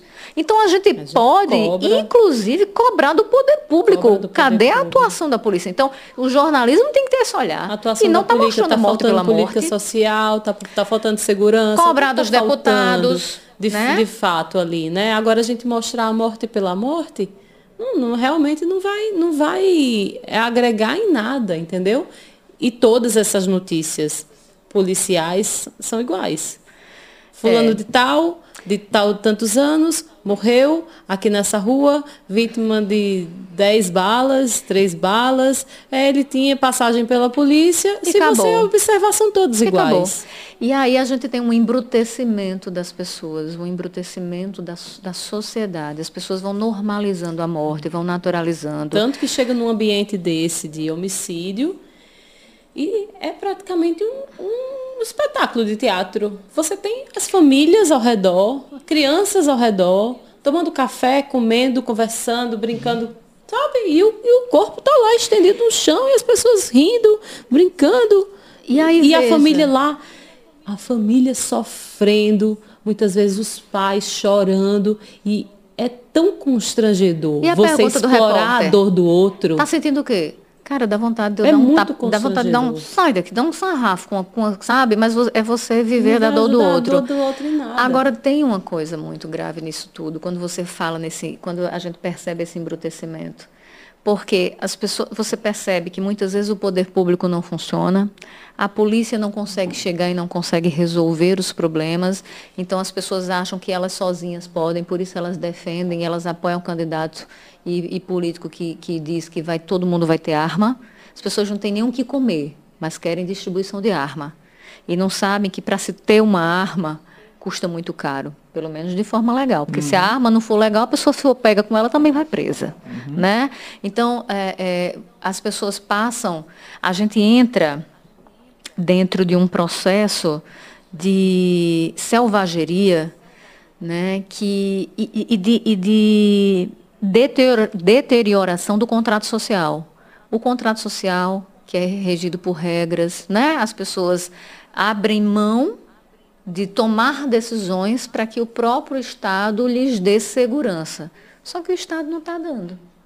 Verdade. E aí as pessoas passam, elas vivem no sofrimento, na dor e na violência, então para elas é normal e elas passam a alimentar mais dor e mais violência. E é por isso que a gente está num país do jeito que está hoje, Romão. Vamos falar de jornalismo de qualidade? Quantas pessoas contribuem com Política por Elas? Vocês sabem assim de cabeça quantas são, quem são? Sim, né? Nós, Juliana, ela ela está extremamente ligada à questão das reportagens diárias. e Isso não me impede de também trazê-las. Eu estou mais ligada à opinião. Isso não impede Juliana também de trazer opinião, mas a gente fez essa divisão de trabalho por a gente acreditar que fique mais fácil a a questão da própria organização. Nós temos os nossos colunistas, tem duas negreiros como colunista, mas não é nepotismo não, é porque realmente elas escrevem muito bem e elas têm expertise na área delas. Então, Regina, que Regina é minha irmã, Regina está terminando o doutorado em Ciência das Religiões, é funcionária pública desde os 18 anos, servidora pública, é formada em filosofia, tem mestrado, tem especialização em gestão pública, lançou livro sobre ética na gestão pública e fez mestrado e está terminando doutorado em Ciência das Religiões. Então, ela fala sobre política e religião, que é um tema extremamente rico e diverso. A outra, que é Sâmia, Sâmia Negreiros, é, é minha sobrinha. Sâmia trabalha com empreendedorismo a vida inteira. Né? Então, ela tá, a missão dela é ajudar pessoas a falar sobre negócios e gestão. Então, ela entende muito desse assunto. A gente tem o Davi Soares, que é sociólogo, também doutorando, que traz excelentes contribuições. Professor Lúcio Flávio Vasconcelos, também da mesma área, professor de História, hoje em Portugal, né? acho que no pós-doc dele, também contribui trazendo uma visão internacional para o blog. A gente tem o Anísio Carvalho, que é economista, jornalismo, jornalista e formado em Direito. Ele é auditor fiscal, eu acho que ele contribui sobremaneira com o blog. A gente tem Mônica. também a Mônica Lemos, maravilhosa. Mônica é advogada, presidente da comissão eh, das da mulheres, né, na, na OAB Paraíba. E também foi, assim, é uma grande alegria tê-la conosco. O blog vai crescer, tem outros colunistas chegando Que bom. maravilhosos. E, e já vou anunciar um deles aqui. Professor Nelson Rosas, né, é professor emérito da Universidade Federal da Paraíba, um, das maiores, um, um dos maiores nomes da economia política hoje na academia, professor Nelson Rosas, também estará conosco em breve. E a gente tem também o pessoal da DUI Marketing, que trabalha com a gente, a Cassiana Ferreira e a Raio Miranda, né? Que elas nos ajudam na, na parte digital, né? E é isso. Rejane, mais uma para você, viu? Não, vou fazer essa para Juliana. Eita. É pesada, viu? Eita. Qual a possibilidade de Bozo se reeleger em 2022? Eita. Possibilidade, com base no que você viu. É- eu sei que você não é, não é cigana, nem tem bola de cristal, É. mas de acordo com os fatos. Política também muda toda Olha, hora. Muda. É, como diz, né? É muita água vai passar debaixo dessa ponte, né? É, é uma frase que é muito utilizada. Mas a, a possibilidade há, com certeza. Ele é o presidente, tem a máquina na- nas mãos, né? É, tem negociado muito bem com a Câmara, com o Senado, com a Câmara principalmente. É, a gente sabe que tem aí o gabinete paralelo, o orçamento paralelo, e tudo isso vem para financiar é, essa compra né, de muitos parlamentares. Mas, no entanto, a gente vê aí a possibilidade do retorno de Lula, né? e as, as pesquisas já apontam isso. É certo que muita gente que apoiou Bolsonaro na primeira eleição agora já não está mais com ele, porque não aguentou os desmandos, não aguentou é, a forma cruel com, com que ele lidou com toda essa situação de pandemia. E aí são pessoas que, como o Regiane tinha apontado antes, é, que escolheram Bolsonaro por ser, por acreditar que ele era um outside, né? Estava fora da política, que não era político, de carteirinha, o que é. E uma, não, e uma crença totalmente incoerente, né? Mas porque... acreditaram nessa história, né? Compraram isso, só porque ele é, não é igual aos outros. Mas muita gente já viu que isso daí já caiu por água abaixo. Tem, tem aí o trabalho da CPI que vem mostrar muita coisa, né? E tantas investigações. A gente sabe que é importantíssimo para ele se manter no cargo é, questão de, de, ser, de poder ser preso, né? Ou não. Então acho que ele vai, ele vai para o jogo do realmente do tudo ou nada. Tem que ir. Mas com as pesquisas aí apontando para o ressurgimento, o renascimento de Lula, né, de forma política, a gente tem que realmente ver o, de que forma é, tudo isso vai ser utilizado nas campanhas, né? As campanhas são muito importantes. É. É? Como, como toda essa história vai ser contada durante as campanhas? Porque o eleitor tem memória curta. É, fica aí um desafio. No ano que vem vai né? esquecer né? 600 mil mortes. Muita gente vai esquecer. Principalmente quem não teve vítima na sua família. Quem teve vítima vai lembrar. Agora, para quem não teve, realmente vai achar, não vai nem lembrar daquilo e a história pode ser contada de uma outra forma. A gente sabe que as histórias podem ser contadas de várias formas. Né? E a gente está vendo isso aí acontecer toda, todos os dias de é. que forma essa história vai ser contada é, durante as campanhas. E aí a gente realmente não tem, não, não tem é, como antecipar isso daí, mas que deve ser um páreo duro, deve ser. Olha, eu vou vaticinar aqui. Eu acho que o Bolsonaro está acabado, embora o bolsonarismo tenha vida longa. Como o trumpismo nos Estados é, É, porque o Bolsonaro ele é realmente anterior, o bolsonarismo é anterior ao Bolsonaro, né? Então ele, ele, ele a gente estava em off aqui antes conversando sobre a questão do conservadorismo, né? Ah, eu sou liberal na economia, conservador dos negócios, nos valores, nos costumes, enfim, isso é uma grande aberração do neoliberalismo que tem feito essa essa, essa, essa, essa destruição em massa que a gente está vendo com tanta pobreza. Pobreza não é bom negócio para ninguém. Né? Então, ah, tem gente que defende uma, uma uma frente ampla pela democracia, e tem aqueles que são os bolsonaristas arrependidos, envergonhados de ter voltado de Bolsonaro, que lançam a ideia de uma terceira via. A, Pode, pode olhar. Quem defende a terceira via é quem votou em Bolsonaro em 2018 ou quem estava com ele em 2018 e até um tempo desse. O próprio PSDB defendendo uma, uma, uma terceira via agora estava com Bolsonaro até dias atrás. Então, assim, é, o, a terceira via. O jogo não estava muito bom. É, a terceira via vem exatamente disso, dos envergonhados de plantão. Né? É uma, eu não acredito na terceira via, porque para você ter uma terceira. Primeiro, você já tem. Bolsonaro, Juliana falou, Bolsonaro tem a máquina. Verdade. Então, Bolsonaro é governo, como governo ele já polariza. Aí você tem Lula.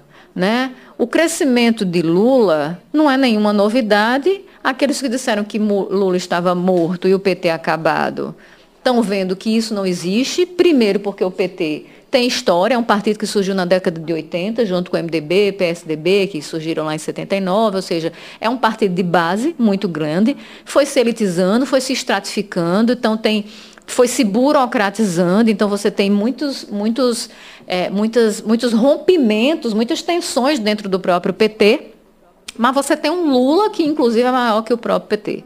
Né? Não é à toa. Também vaticinaram a morte de Lula, foi- do lulismo. foi- o lulismo está E acabado. que foi retirado da, da eleição anterior, né? Pois é, o, o que fizeram Foi com Lula. subtraído da eleição anterior e ficou fora do jogo. O que fizeram com Lula fortaleceu Lula. É aquilo, o que não te mata te fortalece. Não tem um ditado que diz isso?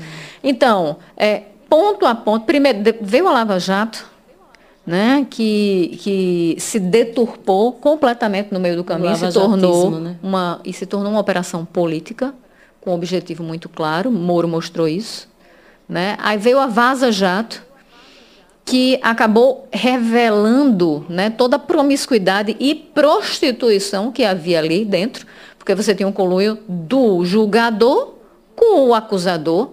Então, o próprio Lula eh, eh, chegou ao tribunal condenado. Ele não tinha chance nenhuma, estava condenado. Sabe aquelas as mulheres que eram assassinadas por bruxaria? Né, nos séculos passados, que elas podiam dizer por A mais B que elas não eram bruxas, mas elas, elas, elas, elas não tinham direito a um julgamento justo. Então, Lula não teve. Você gosta ou não de Lula? Você concorda ou não com Lula? Mas ele não teve um julgamento justo. Aí muita gente diz, ah, mas ele foi eh, julgado e condenado em primeira e em segunda instância. Sim, ele foi. Mediante o quê? Mas a segunda instância Mediante- não avalia mérito de prova. O mérito de prova cabe ao juiz da primeira instância. Quem era o juiz? Era, era Moro.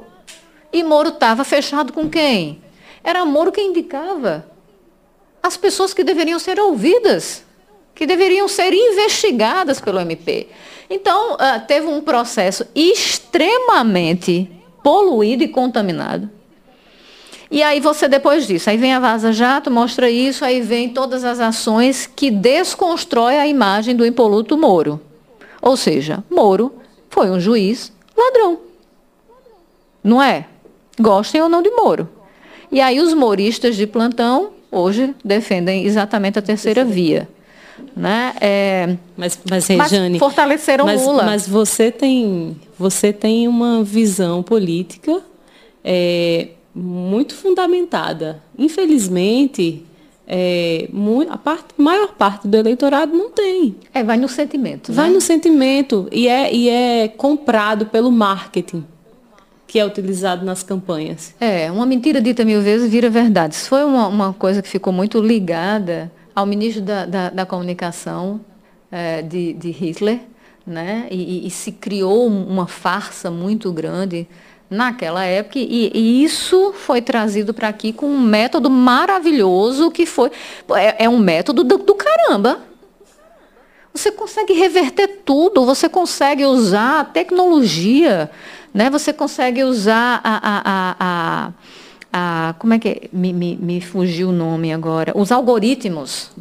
Né? Aí você traça o perfil do eleitor, do cidadão, e você, a partir disso, você fabrica mensagens sob medida. Então, acabou. O que a gente lê nas redes sociais, o que eu leio, Romão, não é o que você lê. E não é o que Ju lê. Cada um tem uma bolha diferente, porque é baseado no nosso comportamento. Então, a partir disso, você mapeia esse comportamento e você cria mensagens sob medida. Então, você já sabe, aqueles joguinhos que a gente costuma né, fazer no Facebook, que é- a gente vai dando dicas do que a gente gosta e das nossas propensões. Então, a partir disso, eles vão fazendo mensagens sob medida para essas pessoas. Gente, isso é um método danado. O que eu acredito é que ele- Bolsonaro disse outro dia a frase que ele só saía ou eleito, morto Ou preso. ou preso. Pronto. Eu, eu, a- eu, Essa- você, essa vocês é a percebem, sabe qual é o problema de Bolsonaro? Bolsonaro, ele é indomável.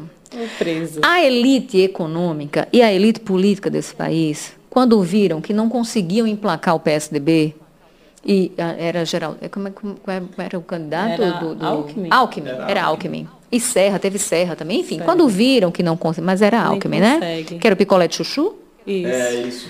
É, Continua sendo, né? Pois é, quando viram que não emplacavam, então é aquela, se não pode derrotá-los, junte-se a a eles. eles.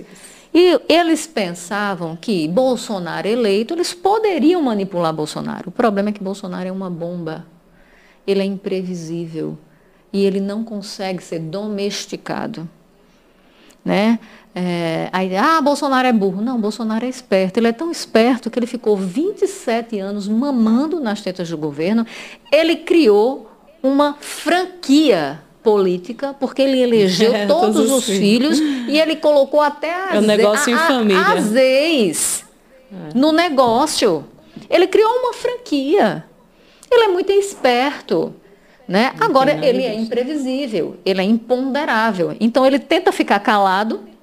Vocês viram essa história toda? E por mais que, que ele seja precisa... presidente, é, mais que ele seja presidente, é preciso, como o Regiane disse, é preciso alguém para se domar.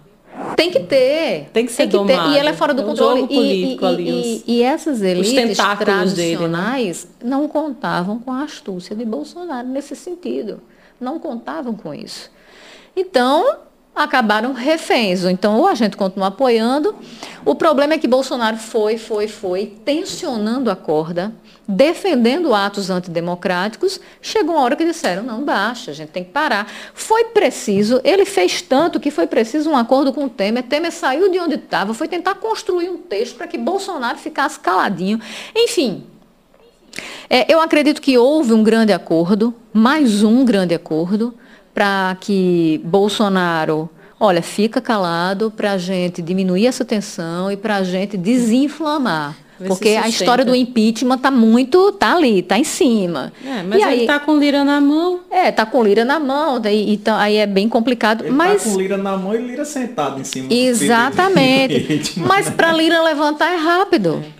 Eu acho e que ele é pode preciso... levantar isso, ele vai esperar horas a hora, né, para poder jogar é, com mas isso. Mas aí é preciso que chegue, não, Bolsonaro, para, porque a gente precisa remediar a bobagem que tu está fazendo. Mas ele não consegue não ficar mais. muito Agora, tempo calado. Eu acho que já, já vai né? ser um caminho sem ele, volta. Ele, ele, ele, ele, ele continua dando as deles. Mas houve um grande acordo, um acordão, que Dias Toffoli, quando era presidente do Supremo, deu uma entrevista, podem procurar, está na Piauí, ele deu uma entrevista, três meses de governo, se uniram todos os presidentes do Executivo, Legislativo e Judiciário, e Toffoli disse, em nome da economia, porque estava a economia lascada, já naqueles primeiros três meses, nada estava dando certo, tudo desandou, e aí tinha empresários pedindo a queda de Bolsonaro, pessoas indo às ruas também pedindo a queda. Eles se juntaram e disseram, em nome da economia, o Supremo vai ter que intervir. Ou seja, o Supremo está fazendo o que não é seu papel, está fazendo política. Não é o papel do Supremo. E, a, eu tudo é uma questão narrativa, né? Esses dias eu estava conversando com uma pessoa que é bolsonarista e ele chegou para mim e disse, olha, você sabia que... É, o Supremo está bem caladinho, porque Bolsonaro disse que, que se ele falasse mais alguma coisa, ia instituir o golpe, ditadura é, no Brasil. Eu digo, é, aonde? Foi as, totalmente ao contrário. São teorias de conspiração. Então, é. eu acho que mais que novamente houve um acordo, um acordo grande nos bastidores, porque os filhos de Bolsonaro estão a ponto de serem presos. E Bolsonaro, há quem diga nos bastidores de Brasília que Bolsonaro foi pedir pinico para o presidente do Supremo, chorando, pedindo para não prender os filhos dele. Então ele não chora só no banheiro, né? Não, não chora só no banheiro. Então teve um grande acordo de dizer fique calado e fique na sua, para a gente sua. tentar acalmar os anos e por enquanto as coisas ficam por aí. Mas eu acho que ele não se reelege, apesar dele ter uma base muito forte. Bolsonaro tem brincando um texto do eleitorado brasileiro, é aquele texto que está é. fechado. Que Mas ele continua deixa de votar falando, nele por nada. Ele continua falando só para o cercado. Ele foi para o encontro da ONU, falou lá de para o cercado, ou seja, não sabe o que é ser líder de Estado. E a, a, a, o que elegeu Bolsonaro foi exatamente o limbo. São aquelas pessoas que estão no meio. Nem os 30% de PT, nem os 30% de Bolsonaro. Os 40% que estão ali no meio. Né? Aquelas pessoas que estavam neutras, que votaram, aí teve gente que se absteve, teve gente que votou em branco, essas pessoas também elegeram Bolsonaro, mesmo que não tenham apertado 17. E aí são essas pessoas que, mais uma vez, vão definir as eleições de 2022 e eu creio que Bolsonaro não se elege, a não ser que ele dê um golpe. É, mas caso ele se eleja, então acho que vai acontecer o quê? Mais quatro anos com ele?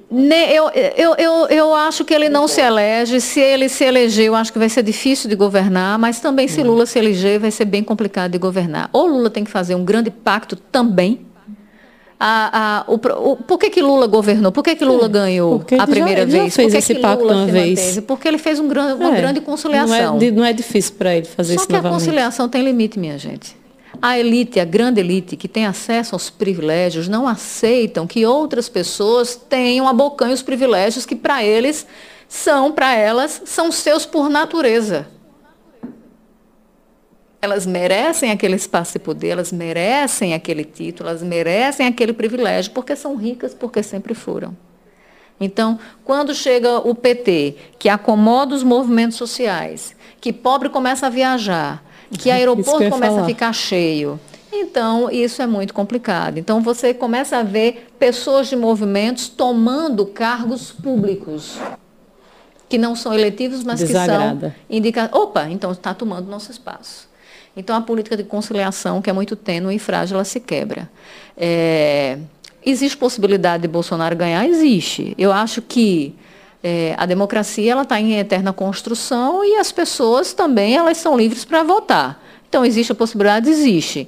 Se nós tivermos uma democracia forte, se a democracia se provar forte, eu acredito que ele não ganhe. Acho que o jogo está empatado. Agora a gente vai ter que ter, retomando a fala de Juliana, a gente vai ter, as instituições, elas vão ter, é que elas não funcionam, a bem da verdade, elas não funcionam. Ah, as instituições estão funcionando, para quem?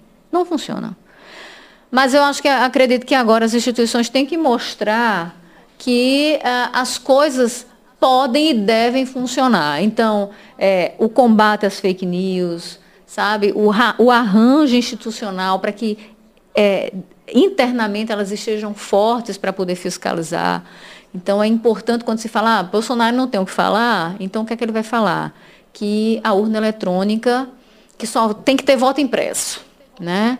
E voto impresso é uma grande É ferramenta ele não de voto sabe, de cabresto. ele não sabe nem, ele não sabe nem é, é, divulgar as próprias ações do, Não, o próprio. Bolsonaro. Ele não sabe, ele não fala nada do governo dele. Ele era contra o voto impresso. E, obviamente, isso muda de acordo com a conveniência.